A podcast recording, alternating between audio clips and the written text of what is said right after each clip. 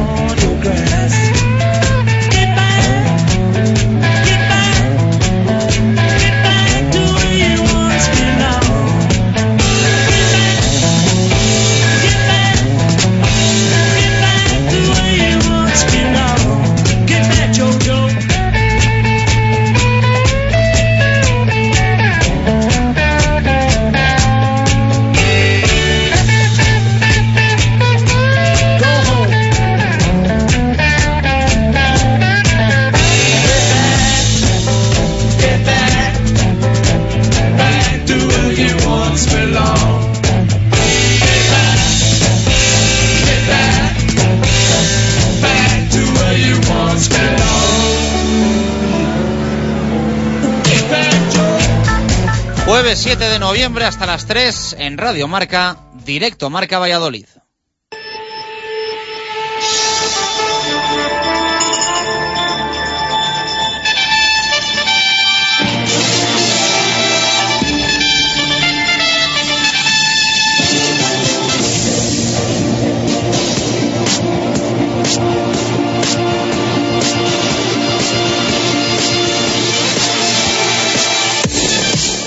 ¿Qué tal? Buenas tardes. Ya de regreso. Causas de fuerza mayor nos han impedido estar martes y miércoles, pero regresamos con ganas y ánimo, mucho ánimo para repasar cómo está el deporte de la ciudad.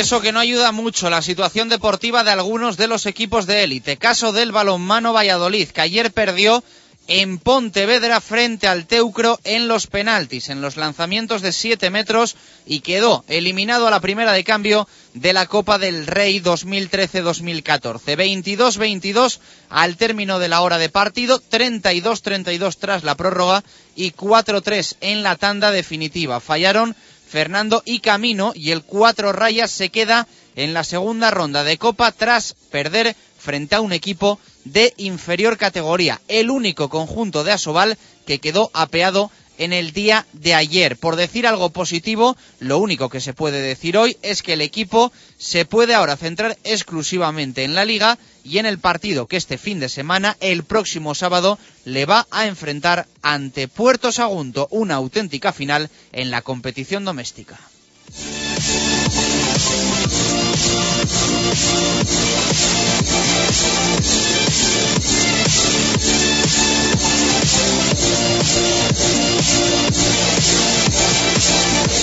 Hablando de copas, el Real Valladolid empieza a estar pendiente también de la de fútbol. Mañana se sortearán todas las eliminatorias de la Copa de Su Majestad el Rey de la temporada 13-14 a partir de la una de la tarde en la sede del Atlético de Madrid, vigente campeón de esta competición. Por supuesto, podrás escuchar el sorteo aquí en Radio Marca.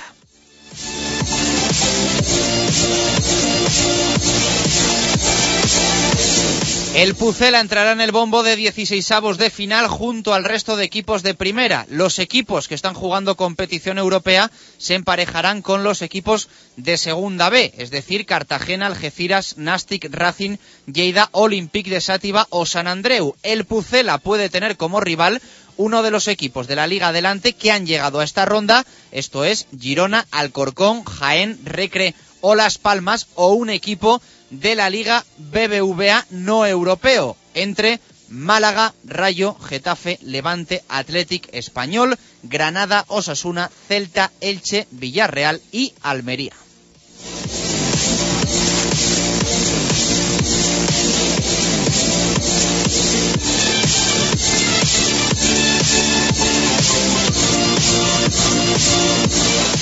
En caso de emparejarse a un equipo de segunda, el Pucela jugará el primer partido 6, 7 u 8 de diciembre fuera de casa y el segundo el jueves 19 de diciembre en el estadio José Zorrilla. Si el sorteo de 16 avos de final le empareja con un equipo de primera, el orden de las bolas en el sorteo decidirá si el primer partido se disputa en Valladolid o fuera lejos de Zorrilla. También se sortearán el resto de eliminatorias hasta la final del 19 de abril, así que sabremos a quién se puede enfrentar y a quién no el equipo de Juan Ignacio hasta que sea eliminado. Ojalá nunca llegue ese momento.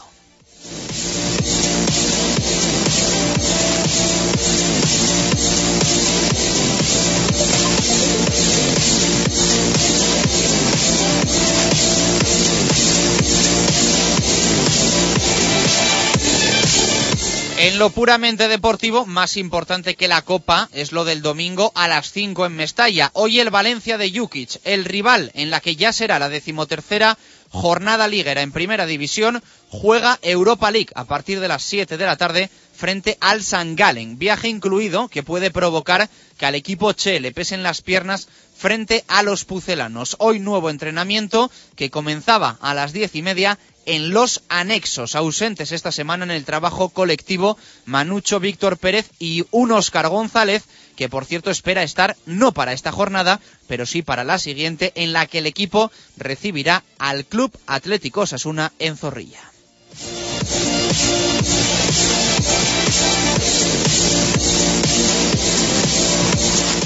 En baloncesto presentado ya Jason Rowe, el nuevo base para Ricard Casas del CB Valladolid, que en principio se estrenará el domingo frente a Basconia en el partido matinal en el Polideportivo Pisuerga, donde los morados buscarán la segunda victoria de la temporada.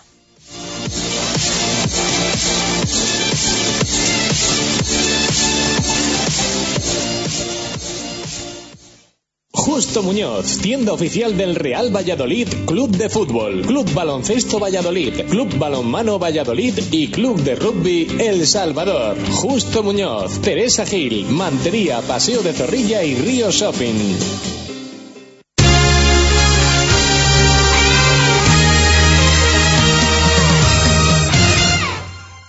Una y 16 minutos de la tarde, ¿qué tal? Muy buenas. Bienvenidos a este directo marca Valladolid de jueves. No hemos podido estar, pedimos disculpas ni martes ni miércoles, pero evidentemente hoy empezamos a pensar ya en el próximo fin de semana, que nos va a dejar partidos importantes para los nuestros, tanto en rugby como en fútbol, como en balonmano, como en baloncesto y en más deportes, que a partir de hoy queremos empezar a repasar. Pero en balonmano estamos obligados también a contar y a lamentar lo que ayer ocurrió en Pontevedra y el partido de Copa del Rey, de segunda ronda de Copa, que eh, acabó con la eliminación del cuatro rayas de Nacho González frente al Teucro. Eliminación en los penaltis, en los lanzamientos de siete metros.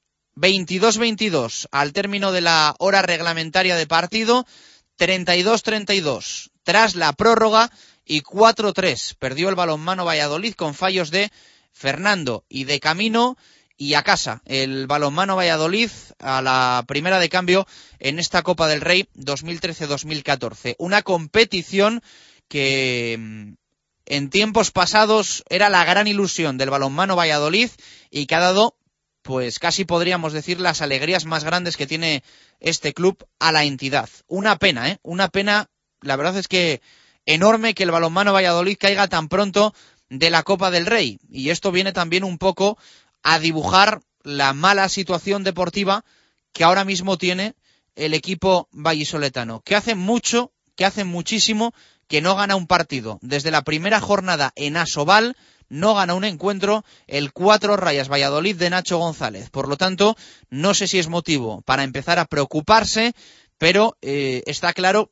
que la temporada lleva el camino que tuvo la temporada anterior con Juan Carlos Pastor cuando el equipo pucelano se salvó en la última jornada de la Liga Sobal y frente al Atlético de Madrid en Huerta del Rey. Ya digo que esta temporada pinta más o menos similar, nos las prometíamos muy felices con los eh, primeros resultados, la primera victoria en la primera jornada en Huerta, después eh, buenas sensaciones que transmitía el equipo, algún empate importante y algún punto importante que se conseguía sacar, pero parece que todo eso ha quedado en el olvido, que el equipo está estancado y que aunque Nacho había transmitido en la previa que lo importante era la liga y que iba a Pontevedra, a Galicia, con la idea de dar minutos a los que menos jugaban eh, en la competición doméstica, lo cierto es que el partido de ayer da la sensación que de ninguna forma, ni con lesionados, ni con gente que juega menos que otros, se podía perder. Y ha sido el único equipo de Asobal que ha perdido frente a un equipo de inferior categoría en esta segunda ronda copera. El único equipo, el balonmano Valladolid, que ha quedado eliminado frente a un conjunto de inferior categoría. Felicidades, enhorabuena para Teucro, que, eh, que avanza perdón, una ronda más en esta Copa del Rey 2013-2014. Esto decía hoy Nacho González sobre la derrota, en palabras del Vallisoletano, dura derrota del Cuatro Rayas. Lógicamente una derrota dura, porque bueno, es una derrota de la Copa del Rey contra un equipo de plata y sobre todo también porque tenemos muchas opciones de, ganar. Eh, empezamos muy bien, pero yo creo que siendo superiores en ataque y en defensa, pero de cara a portería pues estuvimos bastante flojos durante todo el partido, fallando tiros muy claros desde 6 metros que no, no se pueden fallar si queremos ganar partidos. Y luego pues también en los últimos minutos del tiempo reglamentario de la prórroga íbamos arriba y, bueno, pues eh, fallando ocasiones pues en el tiempo reglamentario un contraataque, quedando poco, poco tiempo para ponernos dos arriba, que quizá lo mejor hubiese sido parar y, jugar ese ataque, estando, estando uno arriba, pero también va solo en el contraataque, con dos arriba ya hubiésemos tenido el partido ganado. Y bueno, luego nos meten el gol y en la prórroga también yendo por arriba, pues eh, con una exclusión ya se nos complica y nos meten el último gol quedando muy poquito, quedando 3, 4 segundos y luego pues los penaltis un poco de, lotería. Las palabras de Nacho González, que evidentemente pues lamentaba en el día de hoy la derrota mmm, frente a Teucro. Eh, por cierto, que he dicho que no ha habido más eliminados de, de Asobal, Vidasoa, eh, cayó frente, frente al Barça B, frente al filial del Barça. El otro día comentábamos mmm, anecdóticamente que el filial del Barça jugase la, la Copa y 23-21 eh, cayó Vidasoa frente al Barça B. Pasó Guadalajara, pasó Juan Fersa, eh, el Ángel Jiménez, Cuenca, Villa de y Cangas. Eh, prácticamente todos mm, ganaron lejos de, de casa, excepto el, el Barça que, que ganó en tierras catalanas, eh, Guadalajara ganó fuera, Juan Fersa también, Ángel Jiménez también, Cuenca también, Villa también, y eh, Cangas juega hoy. Eh, así que, bueno, pues es lo que hay y eliminado el balonmano Valladolid de la Copa del Rey. En fútbol, eh, mañana se va a disputar en el Vicente Calderón, en la sede del Atlético de Madrid, la, el sorteo para la Copa del Rey, en este caso de fútbol, para conocer emparejamiento de 16 de final de la Copa. Mm, ha empezado ya hace unos cuantos meses la competición con equipos de tercera, con equipos de segunda B, luego se incorporaron los de la Liga Adelante. Y bueno, pues ya sabéis este sistema un poco raro, eh, siempre beneficiando a, los grandes que tiene eh, la Copa del Rey en España. Se eh, incorporan los de primera división en 16 avos. Mañana el sorteo en el que el Real Valladolid va a poder tener o a un equipo de primera o a un equipo de segunda hay más posibilidades de que sea un equipo de la Liga BBVA, eh, no europeo, en cualquier caso, siempre no europeo, eh, porque los que juegan competición europea, bien Champions o bien Europa League, se van a medir a los equipos que quedan de segunda B y de tercera. Cartagena, Algeciras, Nastic, Racing de Santander, Lleida, Olympique de Sátiva y San Andreu. Estos equipos van a tener rival bien de Champions o bien de Europa League. Y tanto esos equipos que juegan competición continental como los que están en segunda B tercera no eh, se van a medir al Real Valladolid. Por lo tanto, eh, quedan los equipos de segunda que han llegado hasta esta ronda, que son Girona, Alcorcón, Jaén, Recre y Las Palmas, o un equipo de primera que no juega competición europea. Málaga, Rayo, Getafe, Levante, Athletic, Español, Granada, Osasuna, Celta, Elche, Villarreal o Almería.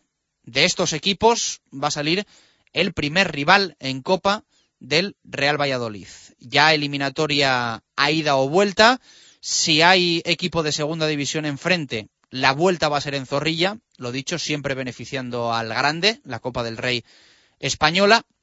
Y si hay rival de primera división, va a depender del orden en el que se saque la bola del Pucela. Eh, se va a sortear ya todo el cuadro hasta la final. Es decir, vamos a saber contra quién va a jugar el Real Valladolid la siguiente eliminatoria, octavos, cuartos, semis, según vaya pasando. Si es que pasa, evidentemente no vamos a saber el rival y sí el partido del que va a salir el equipo al que se enfrentaría el Real Valladolid en las siguientes eliminatorias, pero eh, no, evidentemente, el rival como tal. Pero sí se va a saber a quién no se va a enfrentar en ningún caso, esto irá por el otro lado del cuadro, el Real Valladolid en esta Copa del Rey, que podríamos decir arranca mañana para el Pucela en esta nueva temporada. En esta radio y en este programa siempre hemos sido muy de la Copa del Rey. Es cierto que a veces, pues bueno, parece que teniendo una situación complicada en liga y una situación de pelea constante por evitar el descenso, no es lo más aconsejable gastar balas en la Copa del Rey, pero es una competición que a algunos nos gusta mucho y que consideramos que tiene un atractivo y una ilusión que no te da la liga y que al final, pues bueno, hemos visto como mmm, en la Copa del Rey siempre hay alguna sorpresa de algún equipo que poco a poco va dando la campanada y se termina plantando en semifinales e incluso en algún caso en la final. Cada vez menos, cada vez menos, insistimos, porque al final la competición está hecha para que, si puede ser, lleguen a la, a la final los grandes y tenga una audiencia televisiva tremenda la finalísima. Pero ya digo que a algunos la copa nos motiva, nos gusta y vamos a estar mañana pendientes del sorteo. Va a ser a la una de la tarde y lo vais a poder seguir aquí en Radio Marca. Así que mañana viernes arrancaremos un poquito más tarde directo Marca Valladolid porque eh, se va a retransmitir el sorteo íntegro. A partir de la una de la tarde vamos a ir conociendo todos los emparejamientos para 16 avos de final y luego también pues el resto del cuadro, como decimos, porque se va a sortear absolutamente todo. Más centrados que en la Copa, aunque nos motive, aunque nos guste, aunque nos ilusione a algunos la Copa del Rey, más importante es lo del domingo. Nueva jornada en Primera División, jornada número 13 para el Real Valladolid, domingo a las 5 de la tarde en Mestalla y frente al Valencia de Jukic. Un Valencia que hoy tiene competición continental, que hoy juega Europa League a partir de las 7 de la tarde y frente al San Galen. Lo ideal, que se cansen, que les pesen las piernas, que el viaje se les haga largo y que el domingo lleguen agotados para el encuentro frente al Real Valladolid. Da la sensación de que se la juega Miroslav Jukic, no Juan Ignacio Martínez, para nada, que nadie piense que puede derivar en una destitución ni nada parecido una derrota del Real Valladolid en Mestalla sería una auténtica locura, pero Jukic sí que parece que puede estar un poco más contra las cuerdas, eh, especialmente si el Real Valladolid gana el domingo en Mestalla, que es lo que queremos. Mm, bravo por Jukic y por todo lo que ha hecho en el Real Valladolid, pero la realidad es que el domingo no hay amigos en, en, Mestalla. No hay ningún amigo porque el Pucela se juega mucho, incluso en un campo a priori complicado, como es el del Valencia, pero donde llevan dos derrotas consecutivas en liga algo que no se daba desde hacía muchísimos años, así que imaginaros tres. Algo raro, pero que ojalá se dé y rompa muchas estadísticas y muchos números el próximo domingo. Vamos a escuchar declaraciones de Álvaro Rubio, que hacía ayer ante los compañeros de los medios de comunicación, tras el entrenamiento de miércoles del Pucela. Está claro que estamos fastidiados, ¿no? Lo que pasa que, que bueno, pues hay que superarlo ya con ganas de que llegue el próximo partido y, y bueno, pues trabajar esta semana lo mejor posible para, para, llegar a Valencia en buenas condiciones. Bueno, un poco las dos cosas, ¿no? Sabemos que no, no hicimos buen partido, pero bueno, hay veces que, que no haces eh, las cosas bien y, y bueno, eh, sabiendo que ellos tampoco hicieron nada del otro mundo para ganar el partido, pues bueno, se llevaron tres puntos que, que bueno, es un rival directo y para nosotros era muy importante, ¿no? Bueno, pues respecto al otro día, muchas cosas, ¿no? Eh, está claro que otros días eh, hemos hecho hemos hecho bien las cosas, por ejemplo, el día que jugamos fuera contra el Rayo, pues yo creo que el equipo estuvo muy bien y el otro día, pues bueno, no salió no salió bien las cosas eh, en muchos sentidos y bueno, hay que hay que volver a la senda de, bueno, pues del partido contra el Rayo, ¿no? Sí, bueno, eso casi es lo de menos, ¿no? Eh, vamos a allí, sabemos que es un, un muy buen equipo que bueno pues que ahora igual no está en su mejor momento pero bueno siempre es el Valencia vamos a ir a jugar a su casa y, y bueno vamos a intentar sacar los tres puntos, pero sabiendo que, es, complicado también. Bien, lo que pasa que, bueno, pues un poco fastidiado por el partido porque no fue bueno y, bueno, me hubiese gustado que hubiese sido de otra manera, pero bueno, eh, hay que seguir y hay que seguir trabajando. Y la sensación que estabais como pesados en el campo, que ajustaba, ¿no? Sí, sí, puede ser que, que diera esa sensación porque, bueno, también yo creo que había gente así que se sentía un poquito así y y bueno, pues son sensaciones que hay veces que en los partidos tienes y, y, bueno, que por más que quieres, pues no hay veces que no van las piernas y, y bueno, es así. Sí, hombre, ojalá, ¿no? Que podamos sacar algo positivo y irnos con buen sabor de boca, porque bueno, luego son dos semanas que, que si pierdes, pues estás dos semanas fastidiado, ¿no? Entonces es, simplemente por eso. Las palabras de Álvaro Rubio, pendientes evidentemente estamos del Real Valladolid, que hoy se ha entrenado, parece que poco a poco van saliendo jugadores de la enfermería, algo muy positivo, algo muy positivo para Juan Ignacio Martínez y por supuesto para el equipo. Eh, Víctor Pérez Almar margen, Óscar González al margen y eh, también Manucho estos últimos días. Eh, Óscar ojalá pueda volver frente al Club Atlético Osasuna, al menos es su intención. Eh, ya sabemos de la importancia del salmantino, se está echando mucho de menos la mejor versión de Óscar González que vimos en las últimas temporadas y ojalá pueda estar Óscar González frente al Club Atlético Osasuna en un partido que va a ser muy, muy importante en el nuevo estadio José Zorrilla. Pero primero, evidentemente, lo de Mestalla y lo del Valencia el domingo a las 5 de la tarde. Hoy pendientes del partido de Europa League del eh, conjunto Che para ver sus evoluciones y para, bueno, para para saber qué es lo que pasa en ese encuentro que al final es el próximo rival del conjunto blanquivioleta. Hablamos de balonmano, hablamos de fútbol y hablamos también de baloncesto. Hoy presentado Jason Rowe, el último, que el que faltaba tras la salida de Antonio Porta, tenía que llegar un jugador para el puesto de base y ha sido Jason Rowe el elegido, un jugador con mucha veteranía, con larga trayectoria, ha pasado por muchísimos equipos europeos, así lo definía hoy en esa presentación el técnico del Club Baloncesto Valladolid, Ricard Casas. Eh, con Jason eh, el equipo gana una, nueva dimensión, ¿no? Tenemos un jugador más, eh, tenemos los dos bases del equipo, tenemos un jugador con una importante experiencia competitiva en Europa, serio en su trabajo y evidentemente un jugador que va a aportar dirección y también generación de juego. Creo que mm, hemos conseguido eh, poder llevar a, un jugador que en este aspecto, pues, aparte de la necesidad de tenerlo, eh, va a ser importante eh, su, presencia. Luego escuchamos también palabras del eh, nuevo jugador del Club Baloncesto Valladolid, que esperemos pueda estar el próximo domingo por la mañana en el partido que se va a jugar en Pisuerga y frente a Basconia. Un laboral cucha que llega con muchos problemas a tierras vallisoletanas porque en teoría es un equipo llamado a estar en parte alta de la liga en CB, ha tenido muchas bajas, muchas lesiones en estas cuatro primeras jornadas de la competición nacional de básquet y eh, llega con el mismo balance, tres derrotas, una victoria que tiene el Club Baloncesto Valladolid. No va a ser fácil, pero es el objetivo, sumar la segunda en casa y la segunda de esta temporada, 2013-2014 en ACB frente a Basconia. Una y treinta y tres minutos de la tarde, todo esto lo ampliamos y mucho más. Contamos aquí en directo Marca Valladolid hasta las 3.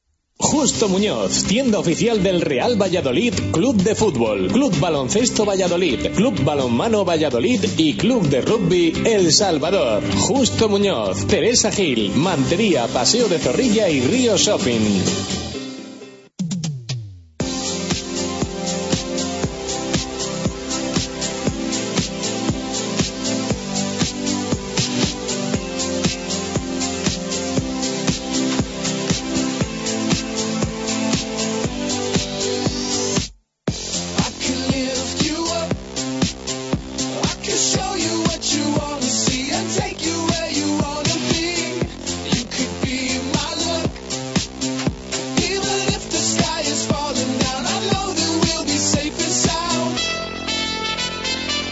Repasamos titulares. Prensa deportiva en Valladolid, empezando por los de fútbol. En el mundo leemos a Arturo Alvarado, dice Jim, el más barato, un repaso de todo lo que cobran los eh, diferentes entrenadores de la primera división. Hay unos cuantos técnicos con eh, 500.000 euros, que no está nada mal, quien los pillara, y entre ellos eh, está Juan Ignacio Martínez, el entrenador eh, del Real Valladolid.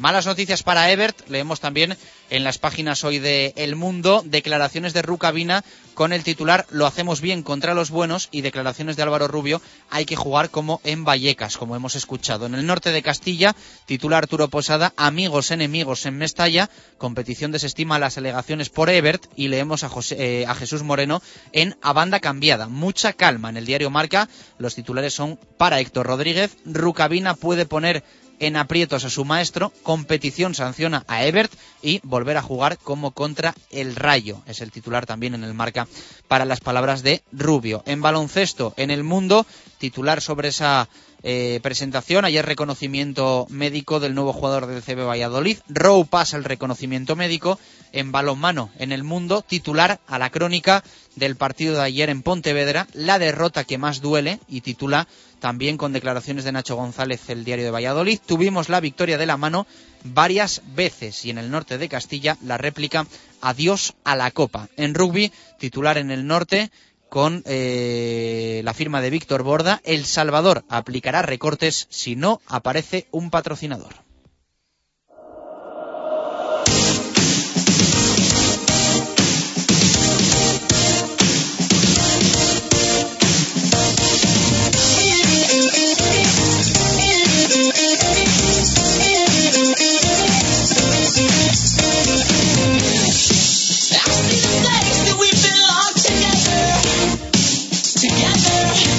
Like we were something more. And it felt like maybe we could last forever. Forever. But you let them to our high, forced away inside. Now they want us to surrender. Us to surrender. But I could go all night, right here between their crossfire. We'll send them up a message. I send a message. We'll say, it up. Una y 36, vamos con tu opinión en Twitter en directo Marca Valladolid. Diego Rivera, ¿qué tal? Muy buenas, ¿cómo estamos? Hola, buenas tardes, ¿qué tal? Has aprovechado para descansar martes y miércoles. Nos Sí. hubiese gustado estar, pero, pero bueno, hemos a- aprovechado para coger fuerzas, ¿no? Sí, no, no, no ha podido ser y nada, así que aprovechando un poquito de, de descanso para hacer eh, otras cosas, así que nada, bien, bien, ya con ganas lo cogemos hoy, yo creo, ya una semana atípica, pero bueno, cortita. Bueno, luego contamos lo que ha ocurrido en el básquet estos días, que no ha sido mucha cosa, pero No. yo creo que hoy, ¿no? El epicentro con esa presentación de Jason Rowe. Sí, evidentemente, eh, ni ayer ni antes de ayer ha habido ningún tipo de eh, noticias, salvo bueno, la presentación hoy de Jason Rowe, que ya eh, ha estado entrenando a las órdenes de Ricard Casas y que a priori suponemos todos sí que contará con minutos en el partido del domingo ante la Boracucha. Bueno, vamos con nuestra pregunta en directo Marca Valladolid. Eh, ¿Qué rival te gustaría que le tocase al Real Valladolid en el sorteo de Copa de mañana? Uno de primera, uno de segunda. Nos puedes decir el nombre del equipo. Hasta las 3 recibimos tus respuestas en nuestro Twitter eh, y vamos a leer alguna ahora y por supuesto alguna también después en el tiempo del fútbol. Ribe, vamos con ello. Eh, comenzamos con Carmelo Cotón, un equipo flojo de segunda, oportunidad para los menos habituales y clasificación más factible. Sergio da igual de rival mientras nos elimine. Bastante justa es la plantilla para la liga como para meterle otra competición. Diego Gómez Martín, la verdad es que me da un poco igual, sea quien sea el equipo, tendrá que competir si quiere pasar la eliminatoria. José Ángel, viaje, viaje cercano ante rival de inferior categoría, así hasta la final. Sergio Pérez, uno de segunda. Alberto Solís, el más fácil de segunda. Eh, Alex Cortijo, hay que hacer algo bonito en la Copa, me da igual el rival. Ángel Sánchez, me da igual y lo mejor sería caer eliminados pronto. No tenemos equipo ni para la liga como para otro lío. Iván Martín Gil, un segunda fácil y lo más cerca posible. Jesús P. Baraja prefiere un rival de segunda. Me gustaría ir al Alcorcón, que además es un desplazamiento cercano. Eduardo Sánchez, un Estoy rival. de acuerdo, ¿eh? Yo también tengo al, Totalmente. al Alcorcón en el punto de mira, que además ahora no está bien en, en segunda. Está más bien tirando hacia abajo en la clasificación. Se ha atascado un poco. Había empezado muy bien, pero mm, no estaría mal, ¿eh? Y revivimos de, de paso el, Sí, el playoff de ascenso. Eh, Venga, leemos alguna más. Pues seguimos con Eduardo Sánchez, un rival de segunda y cercano. Tampoco estaría mal. Osasuna, Celta, viajes cercanos y factibles. Hay que intentar pasar ronda. Raquel Gómez Blanco, un rival cercano geográficamente para que el tema del viaje no sea luego una excusa. Y otra más. Dave Fernández, que el desplazamiento no sea lejos, Las Palmas no, y vuelta en casa, que hay ganas de pasar alguna eliminatoria. Bueno, yo siempre pienso lo mismo. Eh, al final Las Palmas mm, yo creo que no es el peor porque al final, bueno, es cierto que a Carlito Suárez no le gustará mucho porque hay que pagar el avión, es. pero bueno, ahora como tienes acuerdo con, con Halcón Viajes, que, que se estire el, el presidente de Halcón Viajes. Eh, ya digo que no es el, el de más trasiego porque al final Girona, lejísimos. Eh, Jaén, Jaén, Huelva lejísimos. Eh, Huelva, ¿qué te voy a contar? Pues hombre, se salva de segunda el Alcorcón y, gracias. Y luego, pues bueno, de los de primera está el Rayo, está el Getafe, está el Athletic, está Osasuna, pero el resto ya, pues lejos. Málaga, Levante, Español, Granada, Celta, Elche, Villarreal, Almería. Las posibilidades de que sea un viaje largo, la verdad es que son más de que, de que sea corto. Sí, si tiramos de, de pura matemática, desde luego que son muchas más, de que haya que hacer un, un viaje largo y desde luego que yo antes que un, que un rival u otro prefiero y veo más importante el tema viajes porque bueno, al final eso sí que es una carga también extra importante para la plantilla que eh, ya vemos cómo está arrastrando problemas físicos y bueno, meterte eh, demasiadas horas de autobús pues tampoco es nada bueno para la recuperación. Así que yo antes que con cualquier eh, tipo de rival de segunda, por ejemplo, me, me quedaría pues eh, por ejemplo, por ponerte un símil, preferiría antes al Rayo Vallecano o al Getafe que al Jaén, por ponerte así un ejemplo. Así que bueno, eh, desde luego que para mí el rival mm, perfecto sería el Alcorcón por todo, por cercanía y por Yo que tengo es un rival dudas, de menor eh, te categoría. reconozco que tengo dudas porque a mí me gusta mucho la Copa. Sí, Entonces, pero también estoy muy muy de acuerdo con, no con quiero, varios oyentes. no, no quiero que nos pese en liga, eh, Eso para es, nada. No, no. que sí que Lo sí que último suele pesar. eso, pero, pero bueno, Alcorcón el mejor. Yo, Yo creo para mí que mañana cruzaremos los dedos a la una, lo seguiremos aquí antes de, de directo Marca Valladolid en Radio Marca y, y en el punto de mira el Alcorcón. Es el, Entonces, que, es el que queremos. tocará cualquiera. Si se pusiesen a sacar bolas, pues irían sacando y el último sería él. No, como, no creo que toque, pero bueno, oye, El por- Alcorcón, por, pedir que no quede. A ver si hay suerte. Luego te escuchamos con el básquet, con Hasta esos luego. sonidos de la presentación de Jason Rowe. Eh, gracias, Ribe. Una y 41, más cosas. Eh, carta de Pucelano Anónimo. Esta semana un poquito diferente.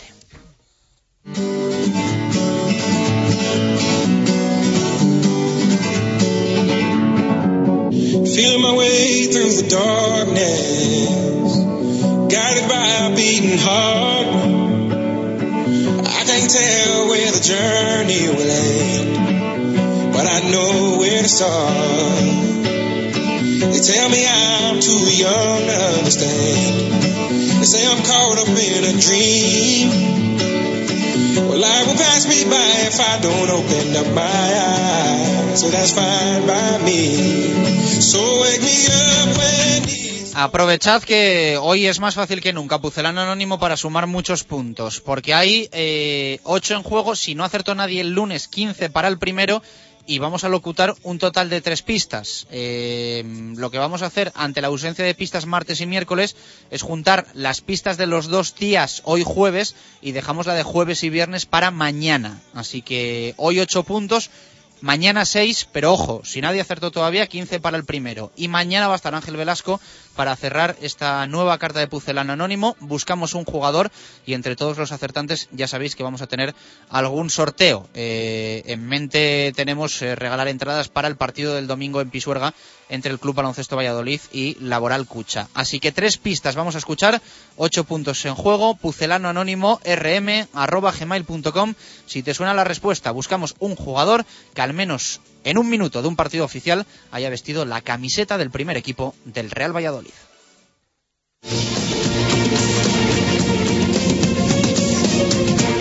Viendo la buena racha de goles con la que ha empezado Javi Guerra esta temporada, recuerdo con cariño alguna de las temporadas que disputé con el Real Valladolid.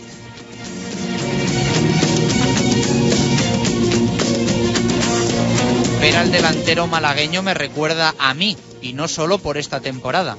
Podría decir que su carrera y la mía tienen muchos puntos en común.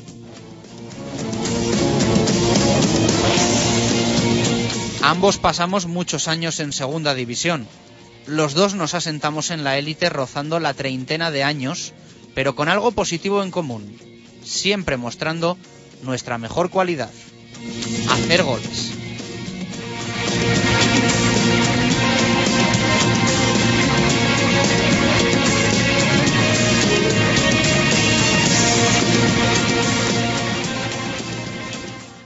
Radio Marca Valladolid, 101.5 FM.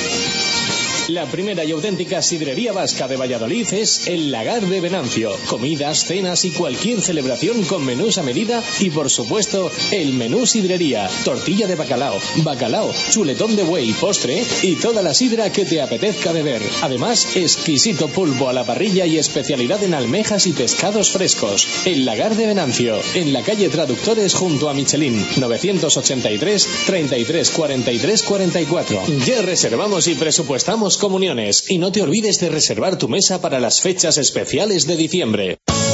Grupo Real, distribuidores de gasóleo para transportistas, agricultores y calefacción. Precio y servicio para ofrecer la calidad máxima a nuestros clientes. Grupo Real, teléfono gratuito 918 1339. Grupo Real, en Valladolid, Avenida de Gijón 13. Y con 3.000 litros acumulables de gasóleo para calefacción o agrícola, regalamos un chaleco.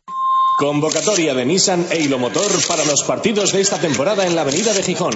Para la portería, el Nissan Juke. En la defensa, el Nissan Qashqai. Centro del campo para el Murano. Y en la delantera, el Nissan Micra. Nissan e Motor.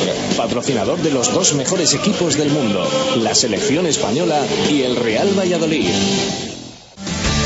¿A que no sabes dónde se encuentra el marisco, el pescado y la carne más fresca de Valladolid? Pues claro, en el restaurante Marisquería y Valor 2. Gran variedad de mariscos, tablas marineras, chuletón y precios especiales para grupos. ¿Y dónde se encuentra? En Mercaolit, sin problemas de aparcamiento. Y Valor 2. Reservas en el 983 37 24 66. Del mercado a tu plato. ¿Quieres anunciarte en Radio Marca y Directo Marca Valladolid? Escríbenos a radiomarcavalladolid.com y nos pondremos en contacto contigo. Radio y deporte, la mejor opción. Directo Marca Valladolid. Chus Rodríguez. Directos al rugby. David García.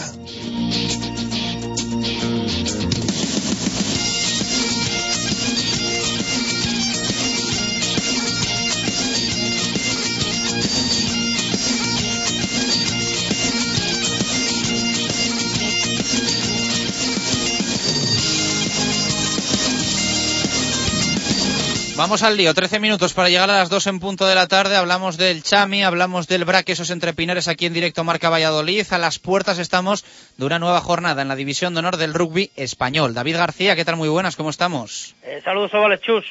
¿Qué tal la semana?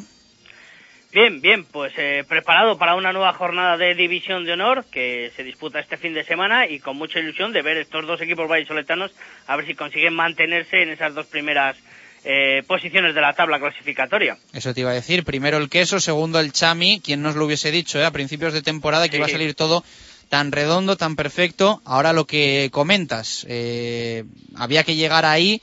Mm, creo que ya habíamos vivido, ¿no? Una jornada, habíamos pasado una semana con los dos primero y segundo.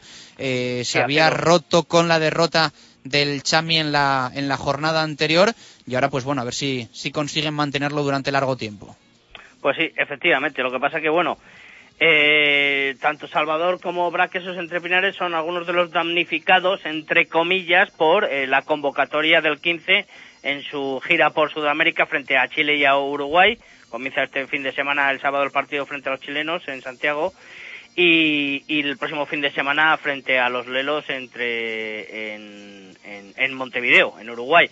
Entonces, bueno, pues eh, habrá a ver cómo evolucionan y sobre todo, pues las bajas eh, por lesión, eh, más afectado sobre todo el Braquesos entre Pinares, que añadido a la larga de, de Francisco Blanco, pues eh, después del partido frente a Ordicia, recordemos Gavidi y Cristian Hotel salieron lesionados, Gavidi le tuvieron que, que sacar en, a la silla a la reina, como se suele decir, ¿Ah, sí? y, y sufre pues un, una rotura de fibras en el semi- semimembrinoso y semitendinoso de los isquiotibiales de su pierna derecha. En principio, el periodo de recuperación está estipulado en 21 días, siendo muy optimistas. Veremos a ver cómo evoluciona y las nuevas pruebas que se le hagan. Lo que sí que se sabe es que la baja de Cristian Utiel, que tuvo una rotura de ligamentos en el dedo de la mano izquierda y, bueno, pues al parecer evita el quirófano y estará tres, más, tres meses inmovilizado. Así que bajas muy importantes para, perdón, el conjunto quesero de cara a ese partido que le enfrenta el sábado en Pepe Rojo frente al Vizcaya Guernica. Será a las cuatro. Eh, cuatro y media de la tarde, ¿puede ser?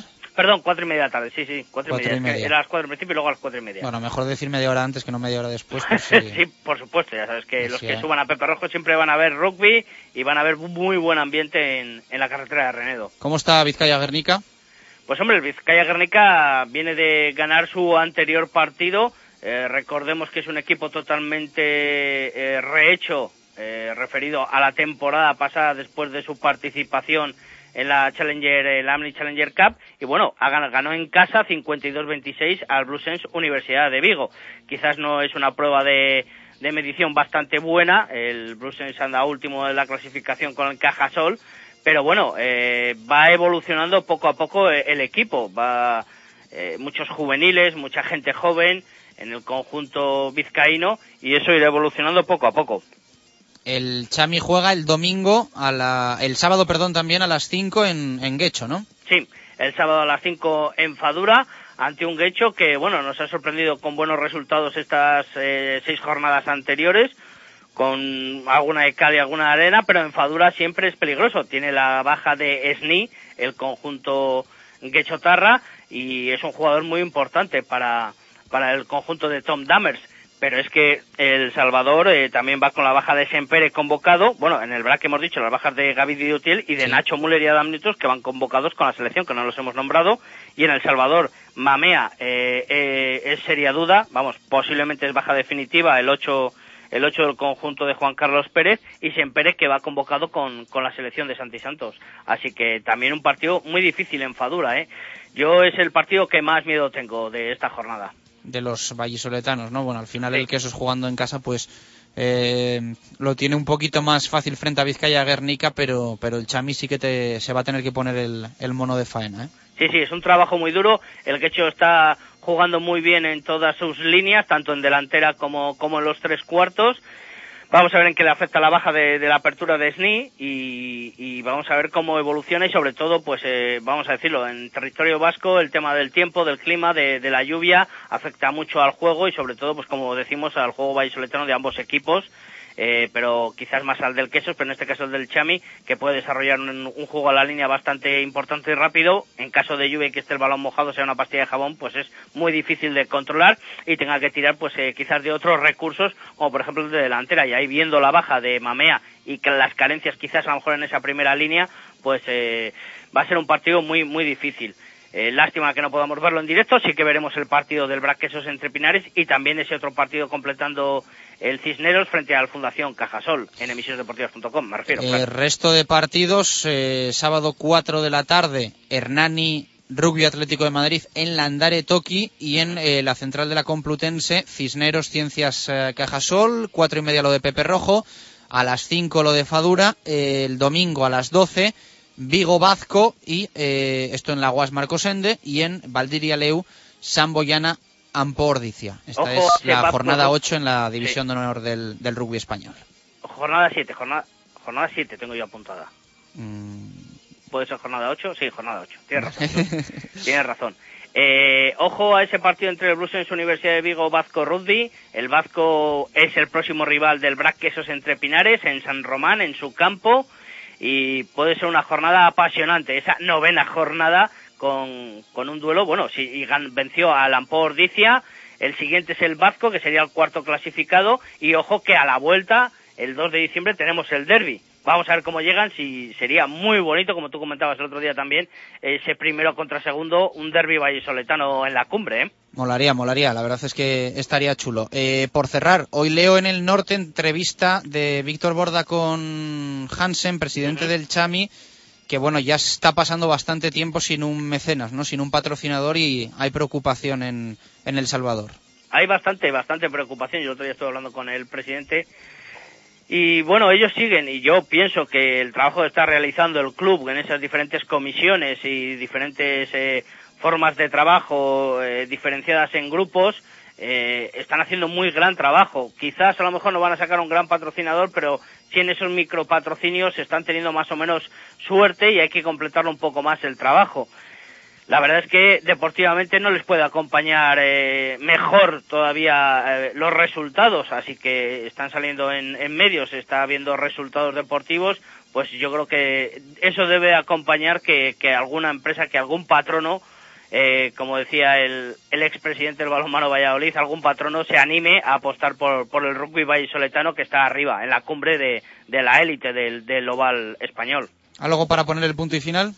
No, nada más. También tenemos eh, Liga de Regional, donde tenemos al Club de Rugby Arroyo, al Salvador y al, y al Brac Quesos Entre Pinares. También hay Liga de Primera Nacional y también eh, competición femenina. Pero eso ya pues lo veremos como todas las semanas, el lunes, con un resumen de los resultados. Chus. Gracias, David. Un fuerte abrazo. Eh, saludos ovales y que continúes bien. Eh, gracias, muchas gracias. Hasta Cinco luego. minutos para llegar a las dos en punto de la tarde. Nos vamos con Proam. Pulsamos F5 en la Liga Interempresas de Fútbol 7 que colabora con Radio Marca.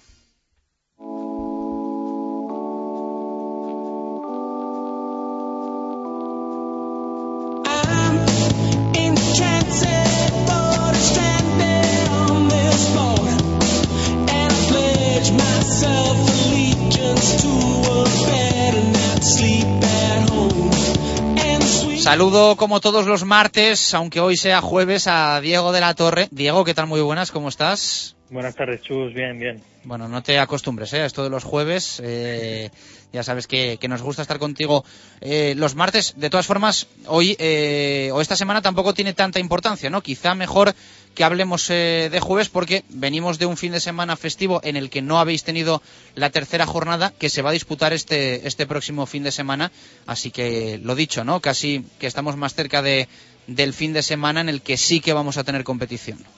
Sí, eso es. Realizaremos un poquito la previa de, este fin de semana y, como bien indicas, pues bueno, el fin de semana pasado hubo parón por, por festivo, con lo cual las clasificaciones no han sufrido ningún tipo de modificación y lo que analizaremos un poquito será la, previa de esta jornada 3 de- del torneo de apertura. Bueno, te pregunto brevemente por cada categoría, como, como solemos hacer, eh, de primera división que destacamos. Nada, como ya hemos contado anteriormente, bueno, pues una clasificación que está un poquito rara, con seis equipos con, con dos victorias y seis equipos sin ninguna. Este fin de semana se romperá esa dinámica porque ya hay enfrentamientos entre la parte de, de arriba y, y y la parte de abajo entre ellos. Entonces, bueno, pues como destacamos como partidos importantes, el ISP gestiona, gestiona Renola, que bueno, son dos equipos que están en lo alto de la tabla y están jugando un buen fútbol, y el Castilviejo Barnasa, que es al revés, por la parte baja, y bueno, son dos equipos que se han reforzado este año y bueno, pues a ver quién de los dos consigue, consigue puntuar eh, el- sus primeros puntos. Nos pasamos a la segunda división. Sí, en segunda división eh, destaca sobre todo el partido del domingo entre Esma y Marzurrio Seco, que son dos de los tres equipos que, que llevan pleno de victorias y bueno, uno de los dos eh, o los dos se caerán de ese, de ese triunvirato que hay con Black Pearl Club, que también tiene un partido difícil en, contra LG en la, en la tarde del sábado. Y cerramos con los dos grupos de tercera.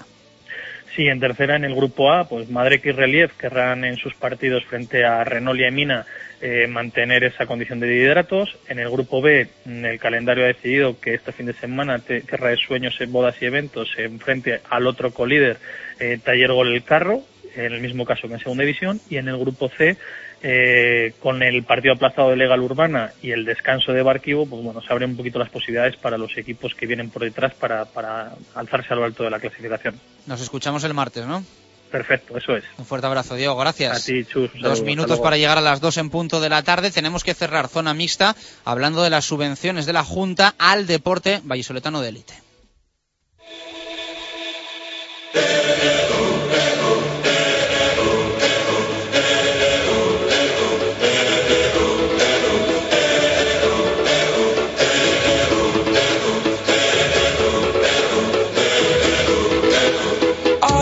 Y al que no es de élite, ¿eh? porque hay alguna cosita un poco rara en esas subvenciones de la Junta de Castilla y León, esas ayudas que van a recibir los diferentes equipos y que se han hecho públicas eh, creo que antes de ayer. Marco Antonio Méndez, ¿qué tal? Muy buenas, ¿cómo estamos? Buenas y marcadas tardes, bienvenido señor. Muchos números, muchas gracias, eh, que vemos en ese cuadro eh, de reparto, ¿no? Eh, comparativa que hoy también leemos, como es habitual todos los años en el mundo diario de Valladolid. Vemos cómo las cantidades van bajando, la cosa está como está, cada vez más complicada.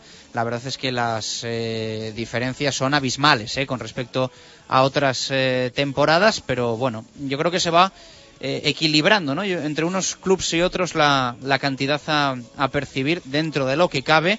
Creo que no está el Real Valladolid en esas ayudas, eh, porque se pasa de los requisitos. Creo que no está el Club Baloncesto Valladolid, pero sí están el, el resto, e incluso uno que ya no tiene equipo de élite, como es el Valladolid Fútbol Sala. Sí, evidentemente, si hablamos de lo que han significado estas subvenciones encuadradas ahora por parte de la Junta de Castilla y León en un nuevo programa que se llama el programa Cantera y que abarca obviamente no solo a los clubes más significativos de nuestra comunidad autónoma y por supuesto de Valladolid, sino también a lo que significan las federaciones deportivas eh, radicadas u ubicadas en nuestra comunidad autónoma. Es evidente que, además, y a tenor de las circunstancias socioeconómicas que nos acompañan, lamentablemente, la Junta de Castilla y León no ha tenido más remedio también que considerarlas a la hora de conceder esas ayudas, en este caso, y lo centramos ya a los clubes deportivos de Valladolid. Bajadas importantes, en algunos casos de un 20%, para tratar de lesionar lo menos posible a quienes menos recibían y en otros casos hasta un 70 u 80%, tratando evidentemente de compensar las situaciones y las circunstancias. Y además tomando en consideración, y esto es un y, hago el inciso porque es un poco motivo de debate el tema de la proyección de la cantera en cada uno de los clubes. Hay clubes, y no les falta razón, que consideran que obteniendo títulos o estando en la élite al máximo nivel tendrían que recibir también alguna subvención. Pues no, ahora ya no se manejan esas cosas como se manejaban antes y sí en virtud de lo que dejan detrás de la masa social, de los practicantes con los que colaboran, etcétera, etcétera. En definitiva, varios clubes españoles y vallisoletanos en este caso que han recibido esa subvención. El que más subvención recibe y muy lejana de la que obtuvo en otros tiempos es el BSR, es decir, la Fundación Grupo Norte Baloncesto en Silla de Ruedas. Y el que menos recibe es concretamente el Club Valladolid de Esgrima. Entre medias y con cantidades tampoco nada desorbitadas con respecto a los 33.000 o casi 34.000 euros del BSR o a las 2.000 del Club Valladolid de Esgrima están todos los demás. No está, evidentemente, el. Eh, primer equipo de fútbol y primer equipo deportivo de la ciudad, el Real Valladolid, porque sus competencias van por otro lado en estas funciones y tampoco tenía entendemos, aunque no hemos podido contrastar la situación, entendemos tampoco eh, debería de haber estado en esta lista, salvo que se hayan tomado en consideración determinadas circunstancias hasta la temporada pasada, el Valladolid Fútbol Sala Femenino, que no deja de ser un club al margen de no existir el equipo de fútbol sala femenino. No hay por qué mezclar las cosas que no tienen nada sí, pero llama la atención que no esté el Club Baloncesto Valladolid. No está el Club de élite, pero sí se valora aquí no, digo, el Club Baloncesto Valladolid, que no recibe ah, ayuda. Ahora hablábamos de ello también. El Valladolid Fútbol Sala Femenino no está como equipo de la máxima categoría femenina, pero hay una cantera ahí debajo que evidentemente ha podido ser considerada. Y el baloncesto, se ha dicho, y además así se ha dicho desde el propio club eh, vallisoletano, que por un defecto de forma. Hay quien se pregunta, y no falta razón, si en años anteriores recibían subvención, ¿cómo es que en esta no? ¿Han fallado a la hora de elaborar la documentación o se han tomado en consideración otros factores al margen de los propiamente subvencionables. Bueno, pues un poco raro. ¿eh? Eh, los que más notan la bajada, si no me equivoco, el rugby. Hablábamos precisamente de los problemas de, del Chami del Salvador, del Salvador para buscar patrocinador y la verdad es que la- las diferencias de lo que percibían antes a lo que perciben ahora, tanto BRAC como El Salvador, son la verdad es que importantes. Yo diría que no, que hay algunos eh, que están todavía mucho peor en este, en este tema. Por ejemplo, eh, se quedan a la tercera parte los del Valladolid Tenis de Mesa, se quedan también eh, en 15.500 euros con respecto a... El rugby en- es más de la tercera sesen- parte. ¿eh? En, en- en- proporción a los 60.000 del CPLV, por ejemplo, y se queda con respecto a hace dos años en un eh, 70 y tantos u 80% menos el balonmano Valladolid que percibía 98.000 y ahora va a percibir 13.000 o 14.000. Ah, es verdad. Sí, sí. Está claro. en el Hay un poco para todo, es verdad. Ahora hablamos ¿eh? del balonmano, 2 y 4 minutos de la tarde, segunda pausa de este directo Marca Valladolid de jueves y continuamos pulsando F5 en la actualidad del deporte de nuestra ciudad. Radio Marca Valladolid, 101.5 FM. La primera y auténtica sidrería vasca de Valladolid es El Lagar de Venancio. Comidas, cenas y cualquier celebración con menús a medida y por supuesto el menú sidrería. Tortilla de bacalao, bacalao, chuletón de buey, postre y toda la sidra que te apetezca beber. Además, exquisito pulpo a la parrilla y especialidad en almejas y pescados frescos. El Lagar de Venancio, en la calle Traductores junto a Michelin, 983 33 43 44. Ya reservamos y presupuestamos comuniones y no te olvides de reservar tu mesa para las fechas especiales de diciembre. Convocatoria de Nissan e Motor para los partidos de esta temporada en la avenida de Gijón. Para la portería, el Nissan Juke. En la defensa, el Nissan Qashqai. Centro del campo para el Murano y en la delantera, el Nissan Micra. Nissan e Motor, patrocinador de los dos mejores equipos del mundo, la selección española y el Real Valladolid. ¿A que no sabes dónde se encuentra el marisco, el pescado y la carne más fresca de Valladolid? Pues claro, en el restaurante Marisquería y Valor 2. Gran variedad de mariscos, tablas marineras, chuletón y precios especiales para grupos. ¿Y dónde se encuentra? En Mercaolit, sin problemas de aparcamiento. Y Valor 2. Reservas en el 983 37 24 66. Del mercado a tu plato. Grupo Real, distribuidores de gasóleo para transportistas, agricultores y calefacción. Precio y servicio para ofrecer la calidad máxima a nuestros clientes. Grupo Real, teléfono gratuito 918 1339. Grupo Real, en Valladolid, Avenida de Gijón 13. Y con 3.000 litros acumulables de gasóleo para calefacción o agrícola, regalamos un chaleco. Directo Marca Valladolid. Chus Rodríguez.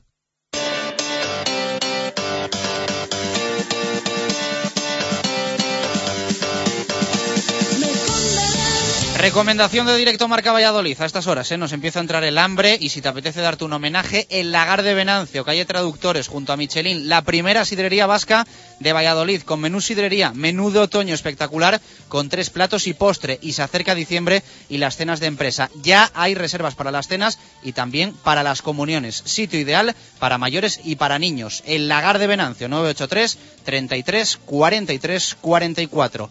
Qué hambre. Eh, balomano.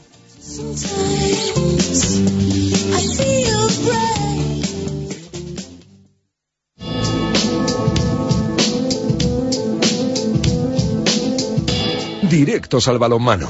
Marco Antonio Méndez.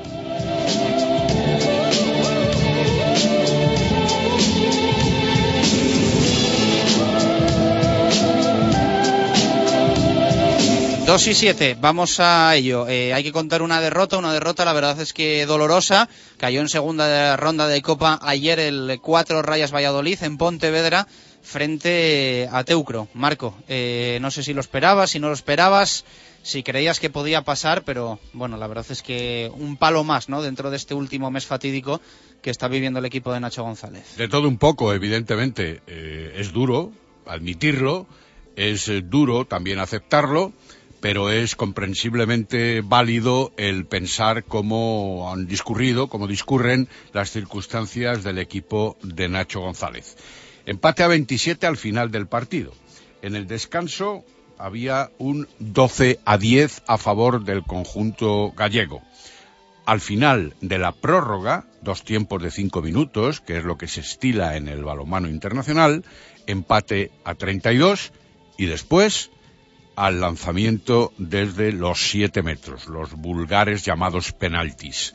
Y ahí 4 a 3 a favor del Teucro.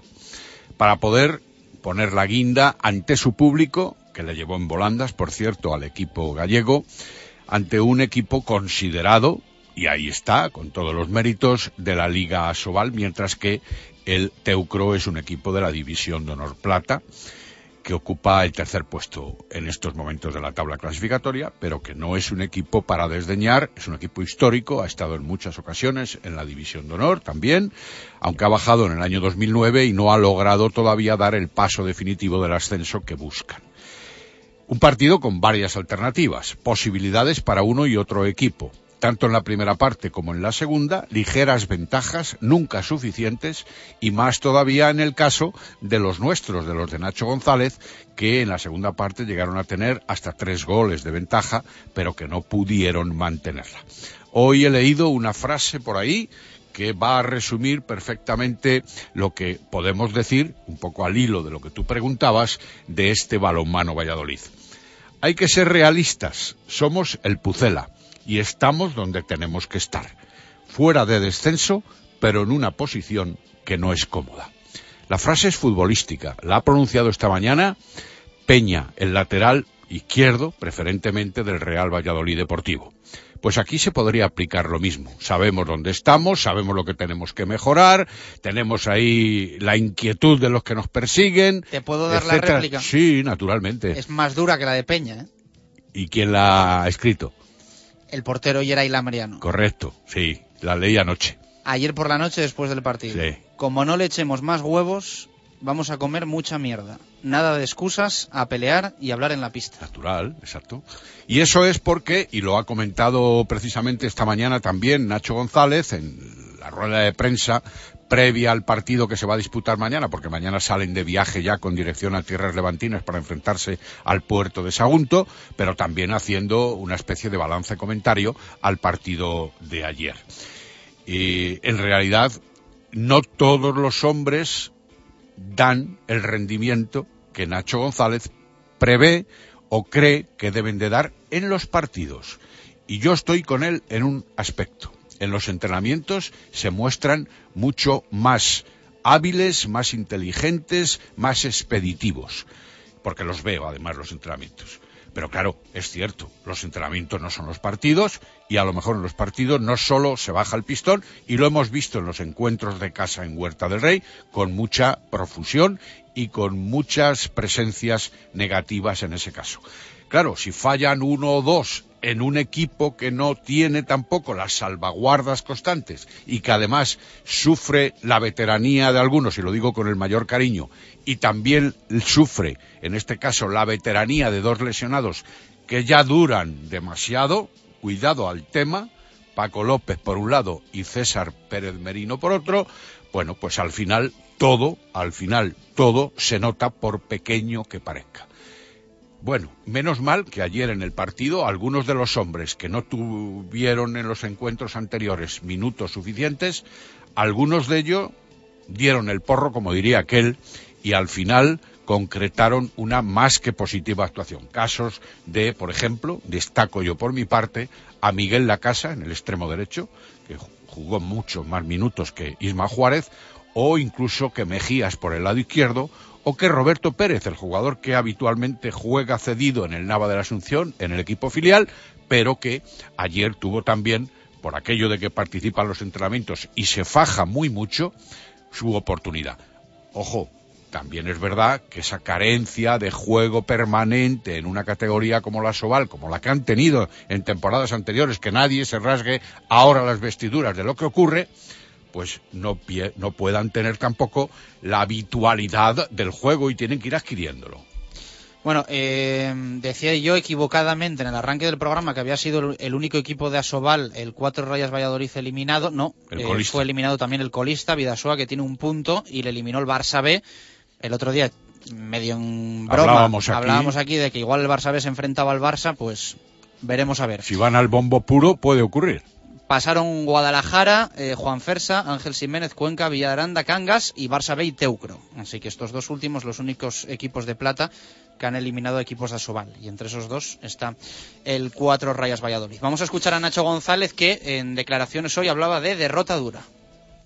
Lógicamente una derrota dura, porque bueno, es una derrota de la Copa del Rey contra un equipo de plata y sobre todo también porque tenemos muchas opciones de, ganar. Eh, empezamos muy bien, pero yo creo que siendo superiores en ataque y en defensa, pero de cara a portería pues estuvimos bastante flojos durante todo el partido, fallando tiros muy claros desde 6 metros que no, no se pueden fallar si queremos ganar partidos.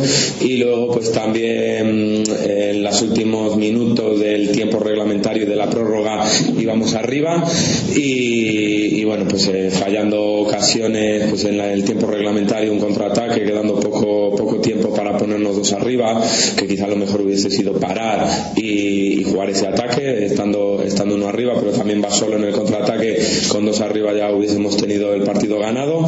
Y bueno luego nos meten el gol y en la prórroga también yendo por arriba pues eh, con una exclusión ya se nos complica y nos meten el último gol quedando muy poquito quedando 3-4 segundos y luego pues los penaltis un poco de, de lotería Un Nacho González que tiene claro que el equipo tiene que eh, aprender a ganar los partidos.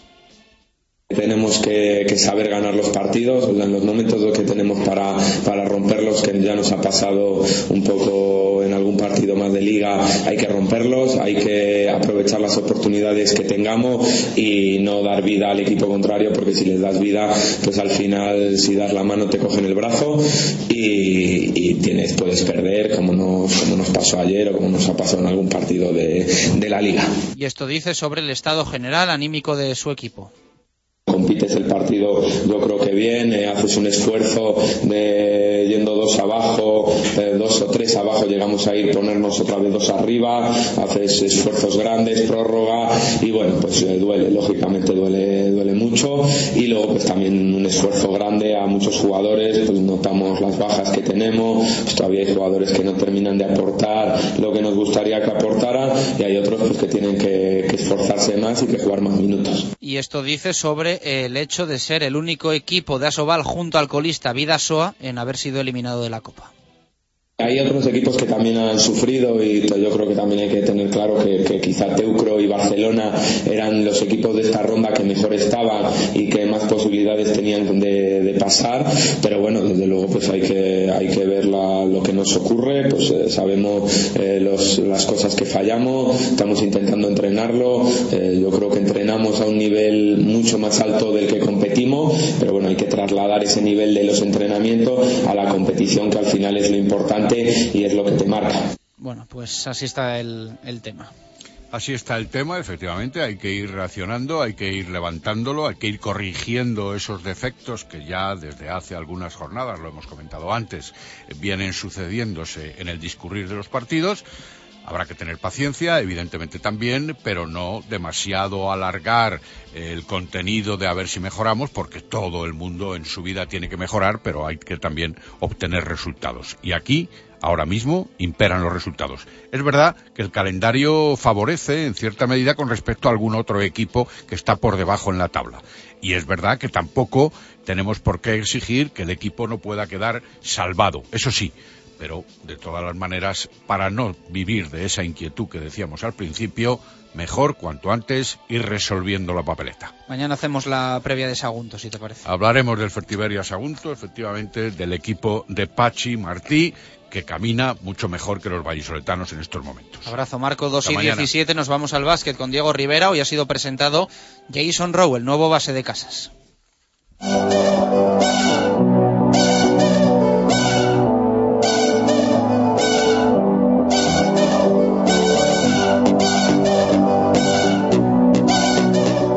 Directos al básquet. Diego Rivera.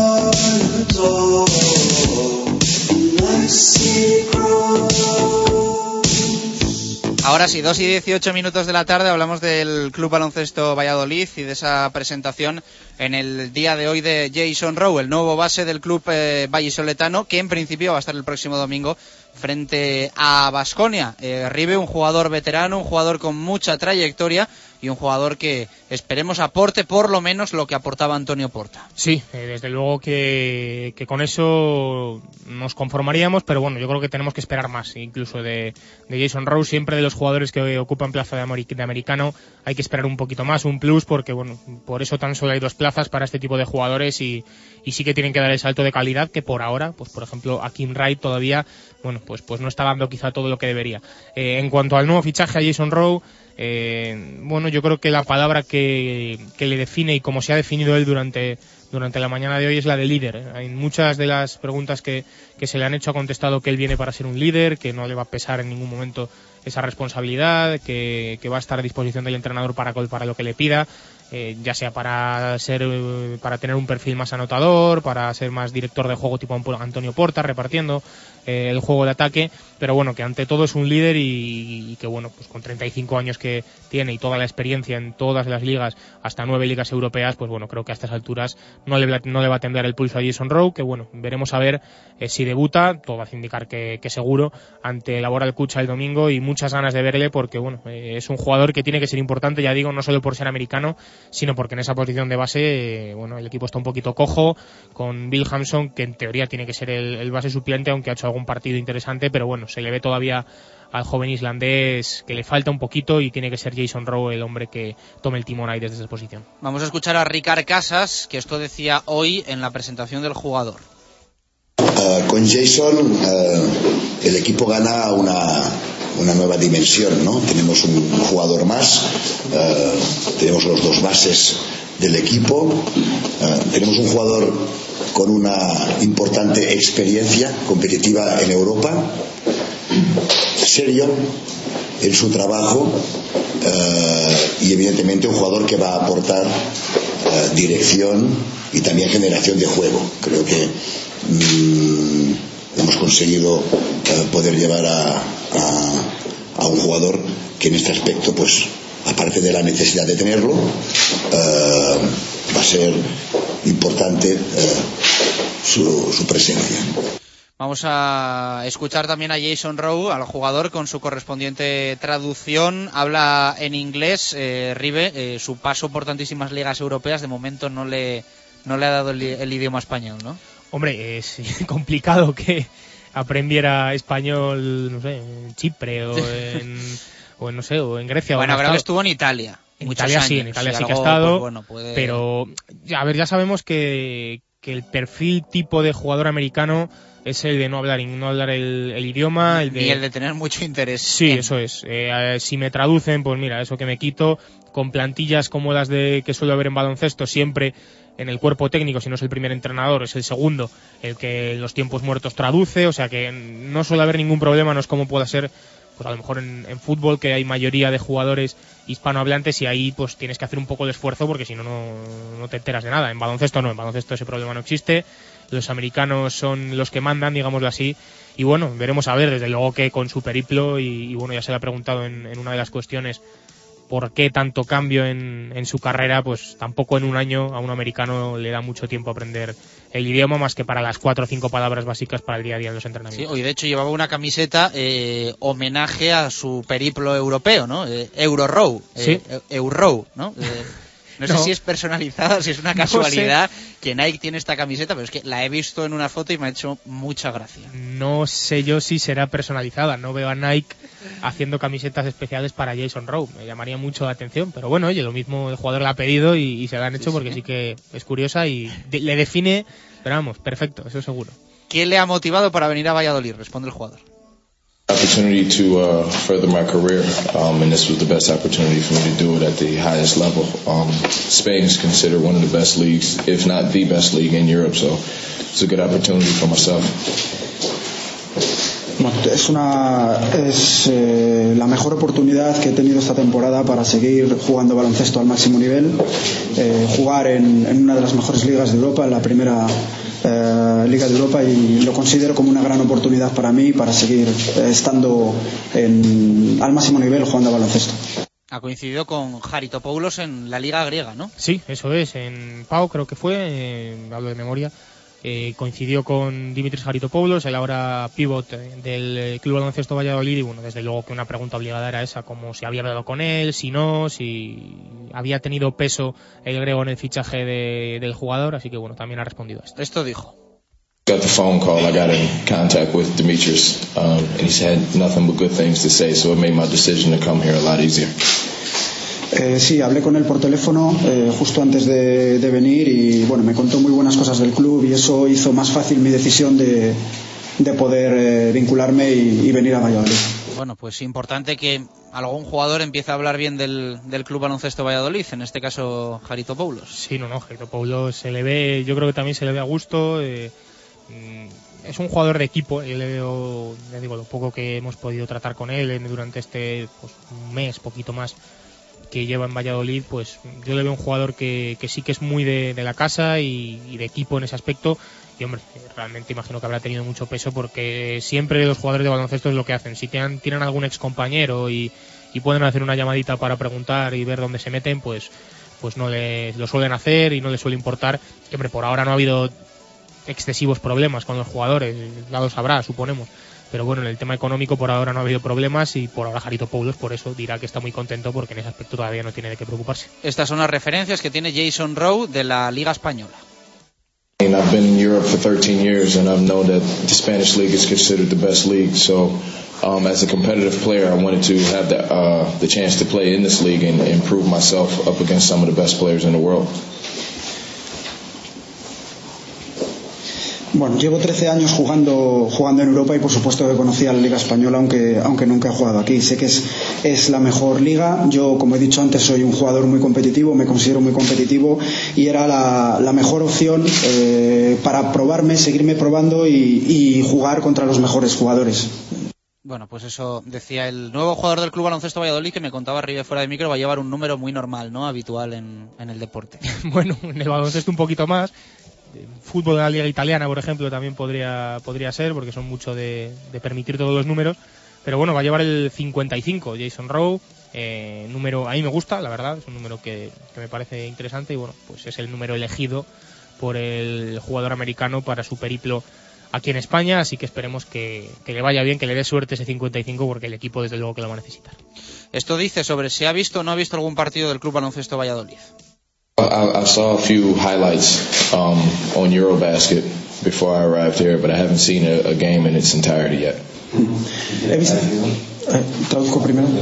He visto, he visto, no he tenido la oportunidad de ver eh, un partido completo de mi equipo, pero sí que he visto las mejores jugadas en, eh, a través de Eurobasket y, y, bueno, en algunas plataformas he podido ver las mejores jugadas del equipo, pero no he, todavía un partido completo no. Bueno, pues eh, eso decía el, el también, americano. también te digo mejor que no haya podido ver ningún partido completo porque el que pudiera, el que a lo mejor con tal y como El estaban casa, las ¿no? negociaciones pudiera haber visto, no, es el de Valencia. Mm. Porque es el ya con el fichaje No digo prácticamente que hecho. de ver y- alguno que, hubiese visto el de Sí, casa. no, no, eso seguro. Vamos, el resto no son muy recomendables y ya digo, si llega a meterse en eh, internet para ver el de Valencia, a lo mejor se había dado media vuelta de susto. Y se le preguntaba por las sensaciones que le habían dejado pues esos momentos que había podido ver de juego del equipo de Ricard Casas. No, I, I'm brought here to be a leader. Um, it feels like the team is young, um, and with the experience that I have, I, I think I can get this team over the hump to, to do some successful things this season. Bueno, eh, la impresión que me ha causado nada más llegar es que eh, creo que tenemos un equipo, un equipo joven que quizás necesite liderazgo y esto es lo que yo puedo aportar. Eh, ser un líder, eh, eh, aportar en la cancha para que nosotros consigamos tener éxitos esta temporada, una temporada exitosa. Las palabras de Jason Rowe. Eh, vamos a escuchar también eh, qué responde cuando se le pregunta por qué ha cambiado tanto de país en los últimos años, porque la verdad es que el currículum es espectacular, ha pasado prácticamente por todo el mundo. Y esto dice el jugador. It was a little bit of both. Some of the countries that I played in, or some of the teams that I played in, it was financial situations. Teams didn't pay me, so obviously, you know, I left. Um, in other situations like Italy, uh, Turkey, um, it was about proving myself because uh, th- those were pretty good leagues, and I wanted to be able to have the chance to play in every league as possible. Um, again, to to see how see how I fare against some of the best talent in the world. Bueno, mi, mi- lo que ha pasado eh, para jugar en tantos países ha sido un poco de todo. En algunos casos eh, he estado en equipos que han sufrido algunos problemas financieros y obviamente si bueno, no he podido eh, cobrar mi contrato o ha habido algún problema de este tipo, pues he decidido marcharme. En otras situaciones he jugado en países eh, con ligas muy competitivas como Italia o Turquía, pero siempre ha sido mi intención eh, probarme y conseguir las mejores oportunidades para poder jugar al máximo nivel. Eh, esto es un poco la, motivación de cambiar tanto de país, porque siempre me han llegado ofertas para mejorar y en este caso también por esto he decidido venir aquí, a España. Las palabras de eh, Jason Rowe. Bueno, em, recuerdo que Antonio Porta se sentó en la rueda de prensa de presentación y dijo más o menos lo mismo. Se le preguntó por qué has dejado el equipo en el que estabas hasta ahora y vino a decir que problemas económicos, que no le pagaban y en aquel momento a todos nos entró un poco la risa por la situación que estaba teniendo el club baloncesto Valladolid. Pues bueno, esperemos que este año no haya problemas de ese tipo. Mm, La cosa no es que pinte mm, fantásticamente porque además no termina de aparecer el, el patrocinador y van pasando los meses y, las jornadas de competición, pero bueno, en la, en la misma línea que, que su antecesor. Sí, dando importancia al tema económico, diciendo que se ha ido de algunos equipos porque no le pagaban, ha dicho textualmente.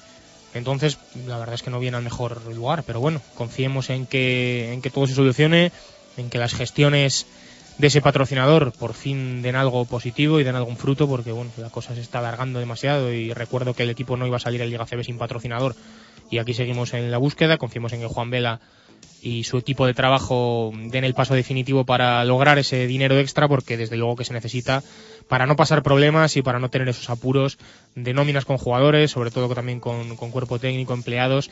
Y ya hemos visto que Raúl le, le da importancia a eso, así que imagino que el equipo, el club, mejor dicho, tendrá que estar pendiente y tendrá que estar eh, casi al día, o práctico seguro al día, con el jugador para que no haya ningún problema. Y vamos a recuperar dos sonidos de los días anteriores que no hemos podido estar, pero han hablado jugadores, uno de ellos Antonio Izquierdo, esto dice sobre el próximo partido y su, y su situación personal, sobre Vasconia y sobre su juego y sus minutos. También de perder contra el Cajasol, van a llegar aquí con todas las ganas de ganar el partido, va a ser un partido durísimo, pero bueno, mm, ya te digo, no hay rivales fáciles, yo creo que en esta liga el Caja la verdad es un rival siempre que ha sido muy duro, es verdad que tiene jugadores también que vienen a estar lesionados, quizás sea más asequible, pero bueno, ya te digo que tenemos que ir a por él como sea e intentar dar una alegría a la gente de Valladolid. En lo personal, Antonio, ¿cómo estás viviendo el inicio de campaña? Bueno, pues los pocos minutos que voy disputando por partido los intento aprovechar. La verdad que me encuentro a gusto, los entrenamientos por lo menos está contando conmigo, estoy entrenando con regularidad y luego ya te digo, los pocos minutos que juegue, que juego me están saliendo bien las cosas.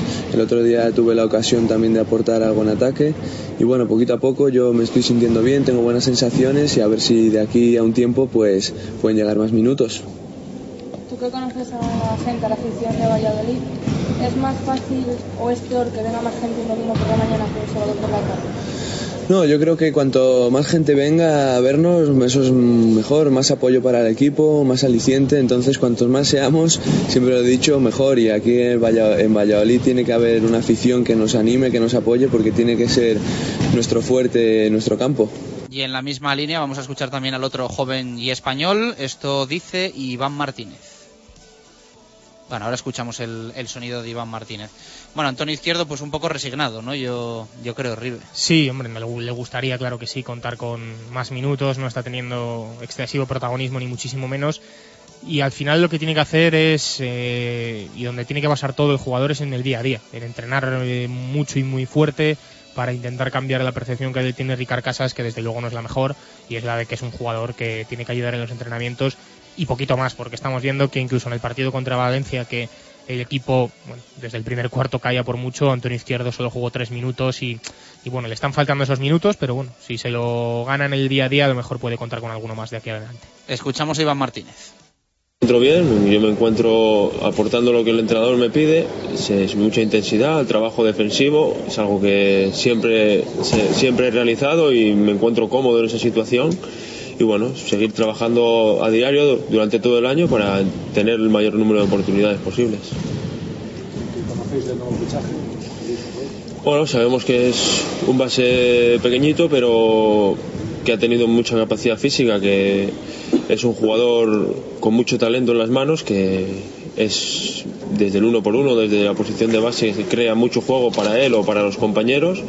Bueno, es un, un compañero más que viene, hay que integrarlo lo más rápido posible porque no tenemos tiempo y seguro que viene a ayudar y a sumar al vestuario. Bueno, pues las palabras de Antonio Izquierdo y también de Iván Martínez, al último que escuchábamos. Con esto cerramos la terna de sonidos. Recordar que el partido va a ser el próximo domingo en el Polideportivo Pisuerga, enfrente Basconia, con muchas ausencias, muchas bajas. Mañana conoceremos un poco más al equipo vitoriano, Rives, si te parece, y también escucharemos a Ricard Casas. Eso es, mañana hablamos de Basconia, de, los problemas que tiene, que ya son menos en cuanto a bajas, y para todo el que quiera hacer un poquito de labor de scouting de, de Laboral Cucha, esta tarde tiene oportunidad. Juegan en Euroliga, ocho y media de la tarde, ante el Estrella Roja para intentar dar un pasito más y meterse en la siguiente ronda de, de, la competición europea. Así que mm, creo que mejor imposible para ir viendo al rival del próximo domingo, esta tarde, para ver un poquito de baloncesto de Euroliga. O sea que los rivales de básquet y fútbol, los dos tienen Sí, hoy partido es. europeo. Eh, porque el Real Valladolid, el rival el Valencia, juega hoy También. eh, a las 7 de la tarde. Así que Pues que mira, se cansen mucho. Casi se puede solapar uno y otro, vienen bien. En fútbol no podemos tener prórroga, así Así que, en el básquet, nada. Pues si yo- Baskonia llega la prórroga, mejor. Yo creo que sí, que se cansen un poquito y, y que vengan pues con la soga al cuello un poquito, digámoslo así. Gracias, Río. Hasta mañana. 2 y 34. Eh, última pausa de este directo Marca Valladolid de jueves y hablamos de fútbol hasta las 3. Radio Marca Valladolid, 101.5 FM. ¿A que no sabes dónde se encuentra el marisco, el pescado y la carne más fresca de Valladolid? Pues claro, en el restaurante Marisquería y Valor 2. Gran variedad de mariscos, tablas marineras, chuletón y precios especiales para grupos. ¿Y dónde se encuentra?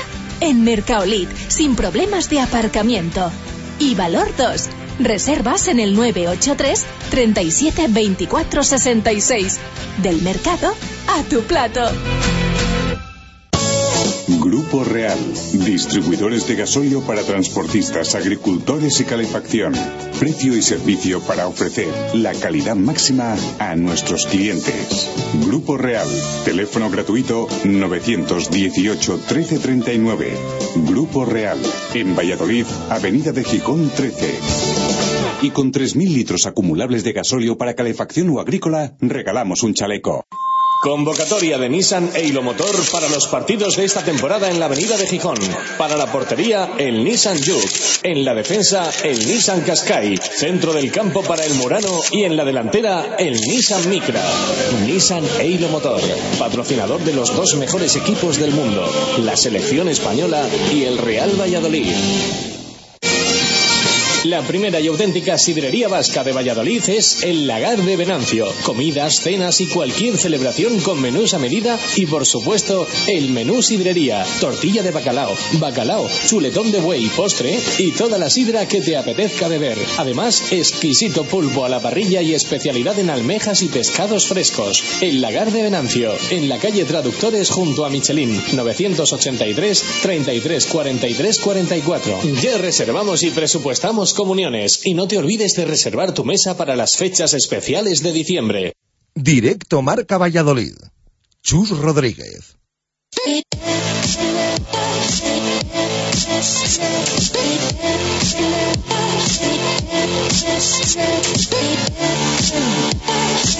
Subidos en un Nissan Daylo Motor, concesionario Nissan en la avenida de Gijón, nos vamos al fútbol.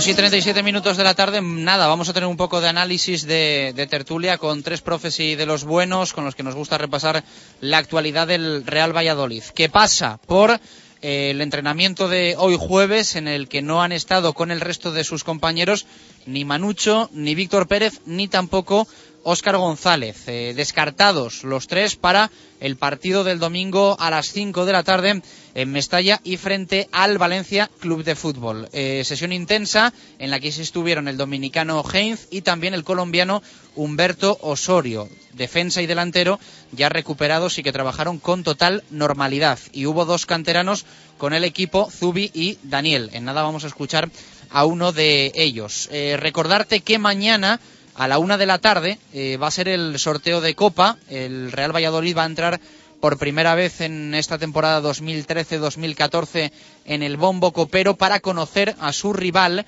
en la que va a ser eliminatoria de 16 avos de final de Copa. Nos va a dejar sí o sí un partido en el nuevo estadio José Zorrilla. Lo que no sabemos es si va a ser partido en casa o eh, partido fuera.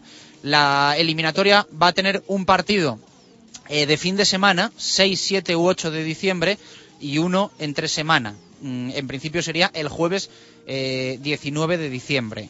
Va a ser seguro, si hay rival eh, de segunda división enfrente, eh, el partido de vuelta en casa, es decir, ese del 19 de diciembre intersemanal sería en el estadio José Zorrilla y si eh, hubiese enfrente equipo no europeo de primera división, depende de en qué orden salga la bola. Depende de el orden en el que salga la bola en ese sorteo. Puede ser bien ese fin de semana del 7-8 de diciembre o eh, la vuelta, eh, ya digo, si toca en, en, casa, en Zorrilla, el partido de vuelta el jueves 19 de diciembre. Así que muy pendientes por fechas y por rival, por supuesto. Vamos a estar mañana pendientes de ese sorteo copero. Eh, equipos de segunda que le pueden tocar al Real Valladolid.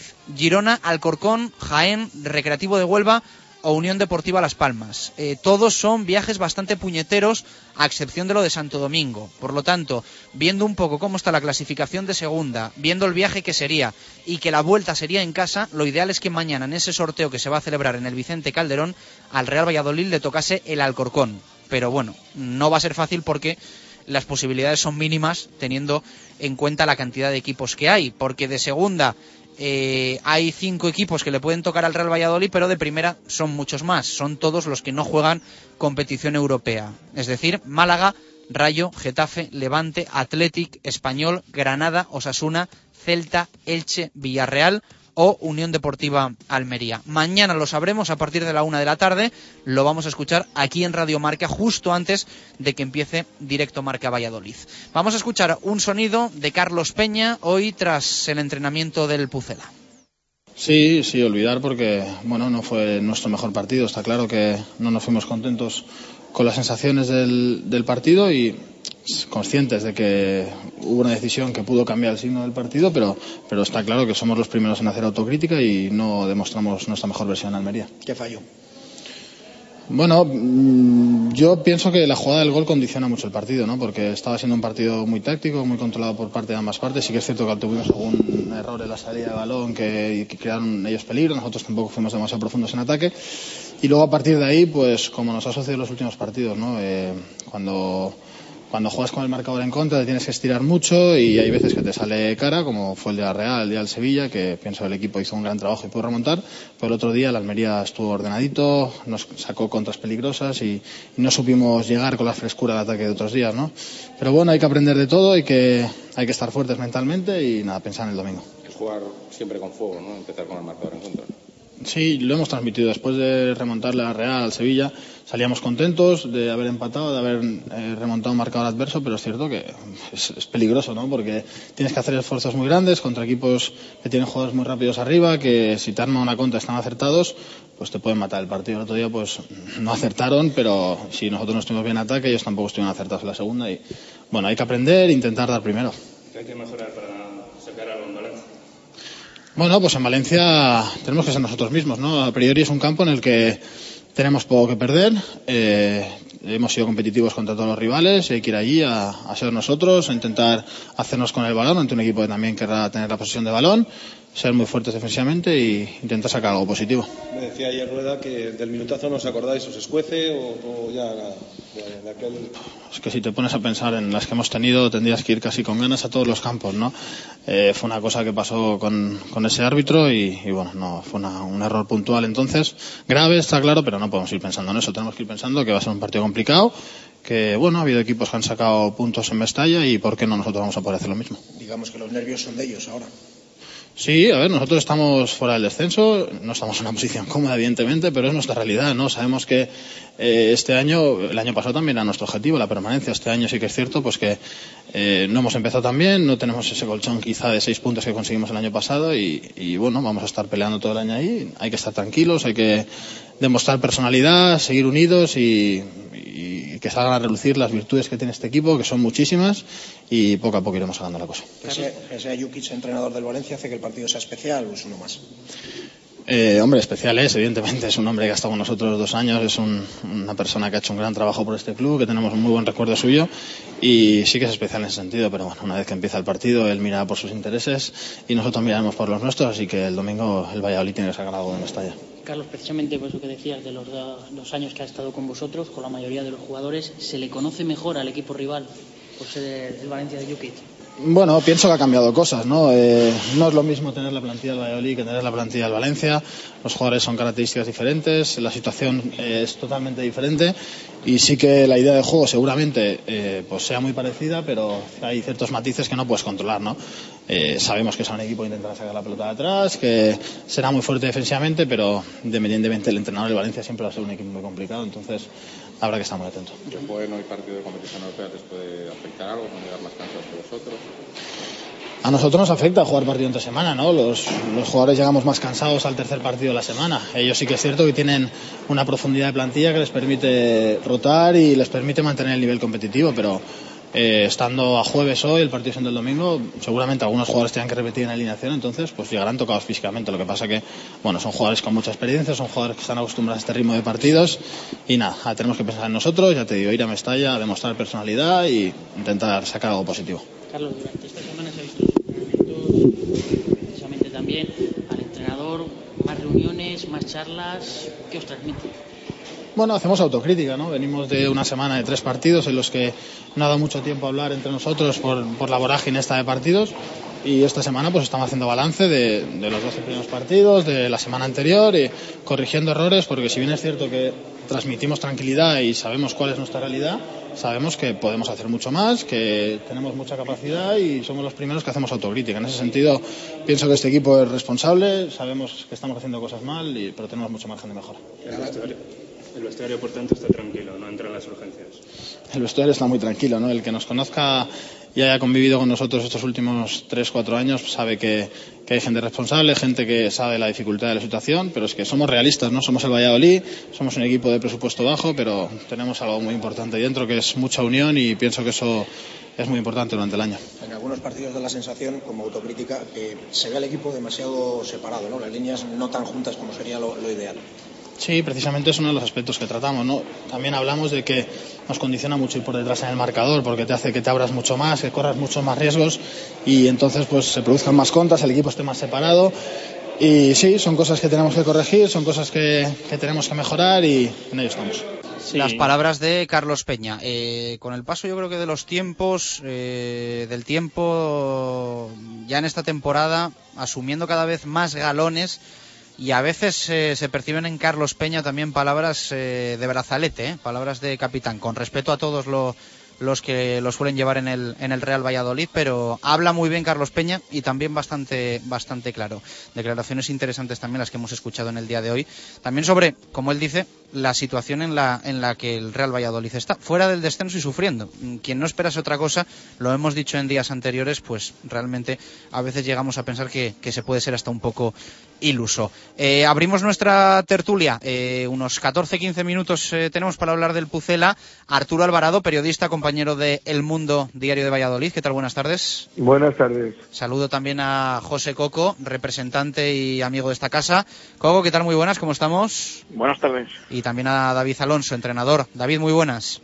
Buenas tardes, Chus. Bueno, eh, Arturo, te pregunto un poco por esas palabras de Carlos Peña. No sé si tú también eh, crees que el equipo realmente está donde se podía esperar y donde hay que estar, mm, fuera del descenso, aunque con un poco ese, ese punto de, de sufrimiento, ¿no?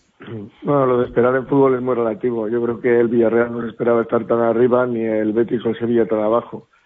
Y hay veces Claro, que hoy te, cambios- hoy te leo en el mundo, perdona que te interrumpa, eh, tan pronto además, pero claro, hoy te leo en el mundo el Villarreal con lo que le paga el entrenador como para que no esté ahí arriba, ¿eh? Madre mía. Sí, pero hay otros que pagan mucho y no están arriba, o al revés. No siempre el dinero es sinónimo de éxito, aunque es lógico y, y vamos, y, y es obvio que ayuda a conseguirlo. Pero bueno, yo creo que más que de hablar de clasificación ahora mismo, mm, que es muy prematuro sacar extraer consecuencias eh, ya demasiado eh, firmes y severas sobre el puesto en la tabla, yo creo que habría que hablar de juego, de idea de juego. Yo creo que el Valladolid no da una idea ahora mismo de un juego eh, estructurado. Va para mí a dientes de sierra, tiene vaivenes, hay partidos donde parece que crece, cuando piensas que ya ha dado ese salto a un escalón superior vuelve abajo. Y bueno, yo creo que ahí, hay unas dudas, unos eh, tira y aflojas entre con la calidad, con la estructuración, con todo, que yo creo que pueden estar en parte en, en la cabeza de los jugadores, pero también en parte pues motivados por las lesiones o por las diferentes formas con que se han afrontado unos partidos. Parece que uno se va a dominar, en otro se va a esperar, en uno se juega con extremos a pie cambiado, en otros con eh, extremos de su carril natural. Entonces yo creo que hace falta una personalidad, como hemos visto otras veces, que, siempre se juega lo mismo y que intentabas que eh, crear problemas al rival, pero desde tu personalidad. Por ahora no la ha asimilado todavía. Es de suponer que todo vaya mejor porque habrá menos lesionados, el equipo se conocerá mejor, eh, conocerá mejor al técnico y, y debería en teoría ir para arriba. Pero bueno, el fútbol es un arcano.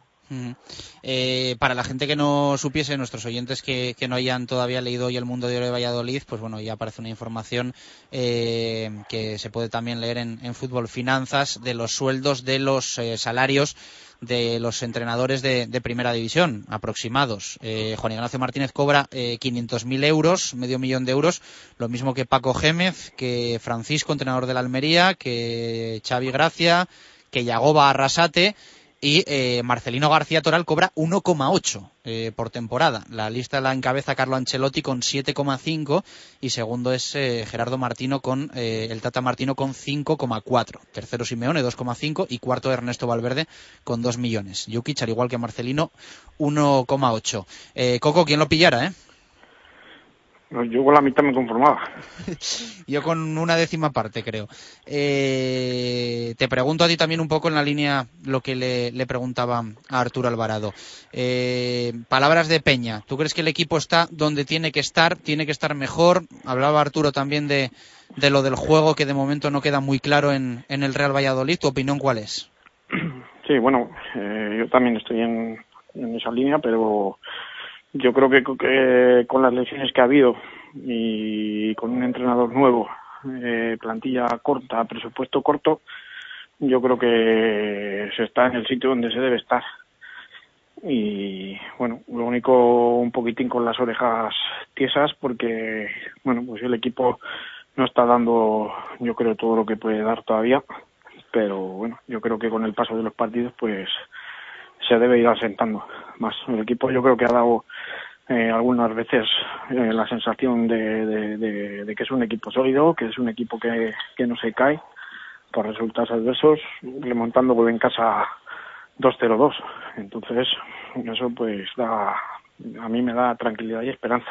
El tema de Almería yo creo que, que fue una cosa un poco puntual, también por, por el tema de no haber podido rotar, lesiones y tres partidos en ocho días, pues también influye, además de un viaje bastante largo.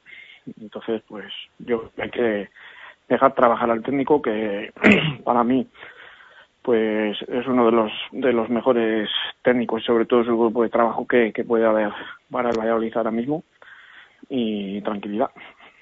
David. Bueno, yo respecto a la posición en la tabla, eh, sí que considero que, que, pero vamos, esto es algo ya histórico del Valladolid y del Valladolid y supongo que de la gran mayoría de los equipos.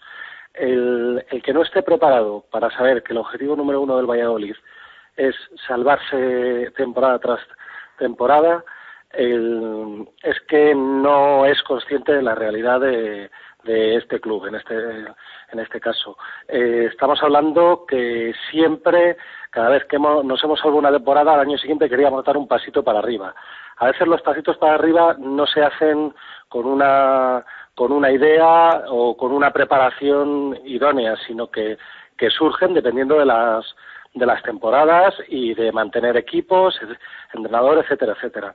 Respecto al tema de, del juego, de las sensaciones, eh, yo ya lo comenté hace bastante tiempo y ponía como excusa por no saber a, realmente a qué estaba jugando el Valladolid todo tema de lesiones, etcétera, etcétera. Sí que el Valladolid empezó con una línea de juego, eh, sobre todo a nivel ofensivo, muy similar a la del año anterior y poco a poco la ha ido perdiendo. La ha ido perdiendo, no sé exactamente por qué circunstancias, pero bueno, sí que ha influido el tema de los medios centros el, y, las, y las diferentes lesiones que hemos tenido, una en particular que es la de Oscar. El, sensaciones mm, para mí no están siendo malas, sin tener muy claro eh, qué es lo que va a hacer el Valladolid en cada partido. Si va a presionar en todo el campo, si va a esperar un poquito más, si va a jugar de una forma más vertical, más rápida, si va a emplear juego directo, si va a hacer más juego combinativo. Sí que es verdad que, no sabemos muy bien a, qué es lo que está jugando cada partido, pero bueno, tampoco creo que sea algo muy importante. A mí sí que, yo sí que preferiría, como decía Arturo, el saber lo que me voy a encontrar más o menos cada día, pero bueno, no es lo más importante porque el equipo yo creo que sí que está serio, está convencido y es un equipo con eso con, con muchas ganas de, tirar para arriba, como se ha demostrado eso en los partidos que, se han remontado, como bien decía Coco. Arturo, eh, os pregunto un poco a todos, pero, pero por orden, eh, ¿qué crees que va a marcar un poco el futuro del equipo? Eh, ¿Va a ser Mestalla o va a ser más el siguiente en casa contra Osasuna o una victoria que hay que sacar sí o sí en uno de los dos encuentros? ¿Qué es un poco lo que te imaginas tú? Hombre, yo creo que más allá de resultados, porque recordemos que el equipo está en concurso aún, por lo menos hasta diciembre, y no se puede aquí andar eh, despidiendo y fichando. Aparte que yo creo que el crédito de Jim sigue intacto, entre otras cosas porque trabaja muy bien, los que estamos ahí a diario lo vemos, eh, los jugadores están encantados, están, no voy a decir que más que con Yugis, pero por lo menos, por ejemplo, en el aspecto físico sí prefieren este trabajo al del año pasado y yo creo que el crédito sigue intacto, pero claro que el crédito te lo eh, refuta o refrenda los resultados y no puede estar el equipo mucho tiempo sin ganar, eso está claro. No se puede aguantar a nadie así. Pero bueno, yo creo que todavía es muy pronto para hablar de eso y, hombre, mm, sinceramente una derrota en Mestalla entra dentro de lo previsible. Mm, eh, el año pasado fue por la famosa mano esta que sacaron de banda, pero vamos, eh, ahora es verdad que el, Valencia está más y que se le puede hincar el diente, pero tampoco vamos a exigir ahora al equipo que, que gane allí. Yo voy más por la idea de juego. Eh, ir creciendo en una idea de juego, en una filosofía, y eso yo creo que es ahora lo primordial para el Valladolid. Eh, si luego llega Osasuna y te vuelve a meter dos goles, como están metiendo todos los visitantes de Zorrilla, eh, menos que el Getafe, pues entonces sí que es para preocuparte. Yo creo que aparte de, que estén las líneas juntas y todo esto y, una, un poco la, ideología de juego, eh, lo que no puede ser el Valladolid es tan vulnerable atrás y sobre todo en casa. Es demasiado fácil hacerlo en al Valladolid y hemos visto incluso en, partidos con 0-2 como equipo parecía roto y es verdad que luego ha tirado de orgullo y los ha empatado, incluso pudo ganar la Real, pero eh, no puede dar tantas facilidades defensivas, tiene que estar mucho mejor armado. Y no hablo solo de la defensa, hablo de la mentalidad ofensiva de todo el equipo, muchas más ayudas de extremos y mediocentros, porque los delanteros presionan bien. Creo que juntar líneas, más solidaridad y más atención en el juego, más concentración es lo que hace falta. Coco, eh, no sé si tú le das, eh, no, no es que Arturo le dé poca importancia, pero que dice que Mestalla perder allí entra dentro de lo, de lo previsible. ¿Tú opinas igual? Sí, está claro o sea, solo por presupuesto y por lo que se está jugando en Valencia. Pero vamos, yo creo que ahora mismo, eh, si eres capaz de, adelantarte en el marcador allí, igual pescas seguramente, porque el Valencia eh, está en una situación convulsa y eh, yo creo que si el Valladolid es capaz de adelantarse en el marcador allí, pues le va a poner las cosas muy difíciles a, al Valencia. yo creo que, ah, perdona, que, el, que el partido clave es el de Osasuna a Osasuna aquí no se le puede dejar escapar vivo. David. Sí, yo respecto a Valencia, hemos hablado Valencia-Osasuna, eh, estamos como partiéndolo muchas veces la, los partidos de dos en dos. Teniendo en cuenta que, que está el parón de por medio, yo creo que lo único que hay que mirar es Valencia. El jugar el partido de Valencia, eh, sea cual sea el resultado, estoy hablando de resultado, no de sensaciones, sí que habría que estar tranquilo, que, que eso, que hasta ahora el Valladolid sí que está dando sensación de equipo, con lo cual mm, no es para rasgarse las vestiduras. Eh, el, eh, partidos tontos, o lo voy, prefiero calificarlo de partido tonto, no de partido horroroso, malo, el peor en no sé cuánto tiempo como el del como el de la Almería, serán todos los años. Con lo cual, pues eso, al menos mm, mandar un mensaje de tranquilidad, de paciencia, el equipo está trabajando bien, el equipo el, no se está dejando llevar en ningún momento durante los partidos y bueno, eso, el, ir a jugar el partido como cualquier otro y sabiendo que hay posibilidades reales de, de poder sumar algo allí. También, eh, respecto a lo que dice Coco, el, yo siempre, y es, una, es algo que siempre he dicho a mis jugadores, que hay que saber muy bien manejar las dinámicas de los partidos. Y la dinámica de los partidos, como dice, como ha comentado Coco, si nosotros nos ponemos por delante, saber manejar la presión que va a tener el Valencia, el, que es un estadio complicadísimo para jugar de local, como no vayas con, con el ambiente a favor, el, puede ser importantísimo, puede ser importantísimo, porque los nervios, la presión que tienen allí es, es bestial, es de los campos más complicados para jugar de lateral cuando las cosas, perdón, de, de local cuando las cosas no van bien. Pues hay que intentar jugar con esos dinamismos del partido, con, con esa mentalidad de, de saber que en cualquier momento el, lo que está fatal y está horroroso se te puede volver de cara y que hay que tener la tranquilidad y aprovechar esas oportunidades que seguramente vas a tener para ponerte por delante del marcador. Otra cosa es el resultado final, lógicamente. Os hago la última de respuesta en una palabra y os voy despidiendo. Mañana sorteo de Copa a la una, lo vamos a escuchar en Radio Marca, equipo de segunda entre Girón Alcorcón, Jaén Recreo Las Palmas o uno de primera no europeo. Arturo, ¿qué quieres? Alcorcón. Ah, ya somos dos. Eh, gracias, Arturo, un fuerte abrazo. Otro para vosotros. Eh, Coco. Alcorcón por el desplazamiento. Cuanto más corto sea, mejor. Y que sí. Eh, muchas gracias. Un abrazo. Venga, hasta David, cierro contigo. Eh, a mí me da igual, pero yo soy como tú, Chus. Me gusta mucho la copa y no hay que tirarla. Muchas gracias, amigo. Gracias. Hasta la a próxima. vosotros. Bueno, pues ahí están ¿eh? las opiniones. Gana el Alcorcón por, por goleada. Sumamos además también la de Diego Rivera. Así que será el que menos toque. Mañana lo seguiremos a la una y después directo Marca Valladolid. Gracias por estar al otro lado. Adiós.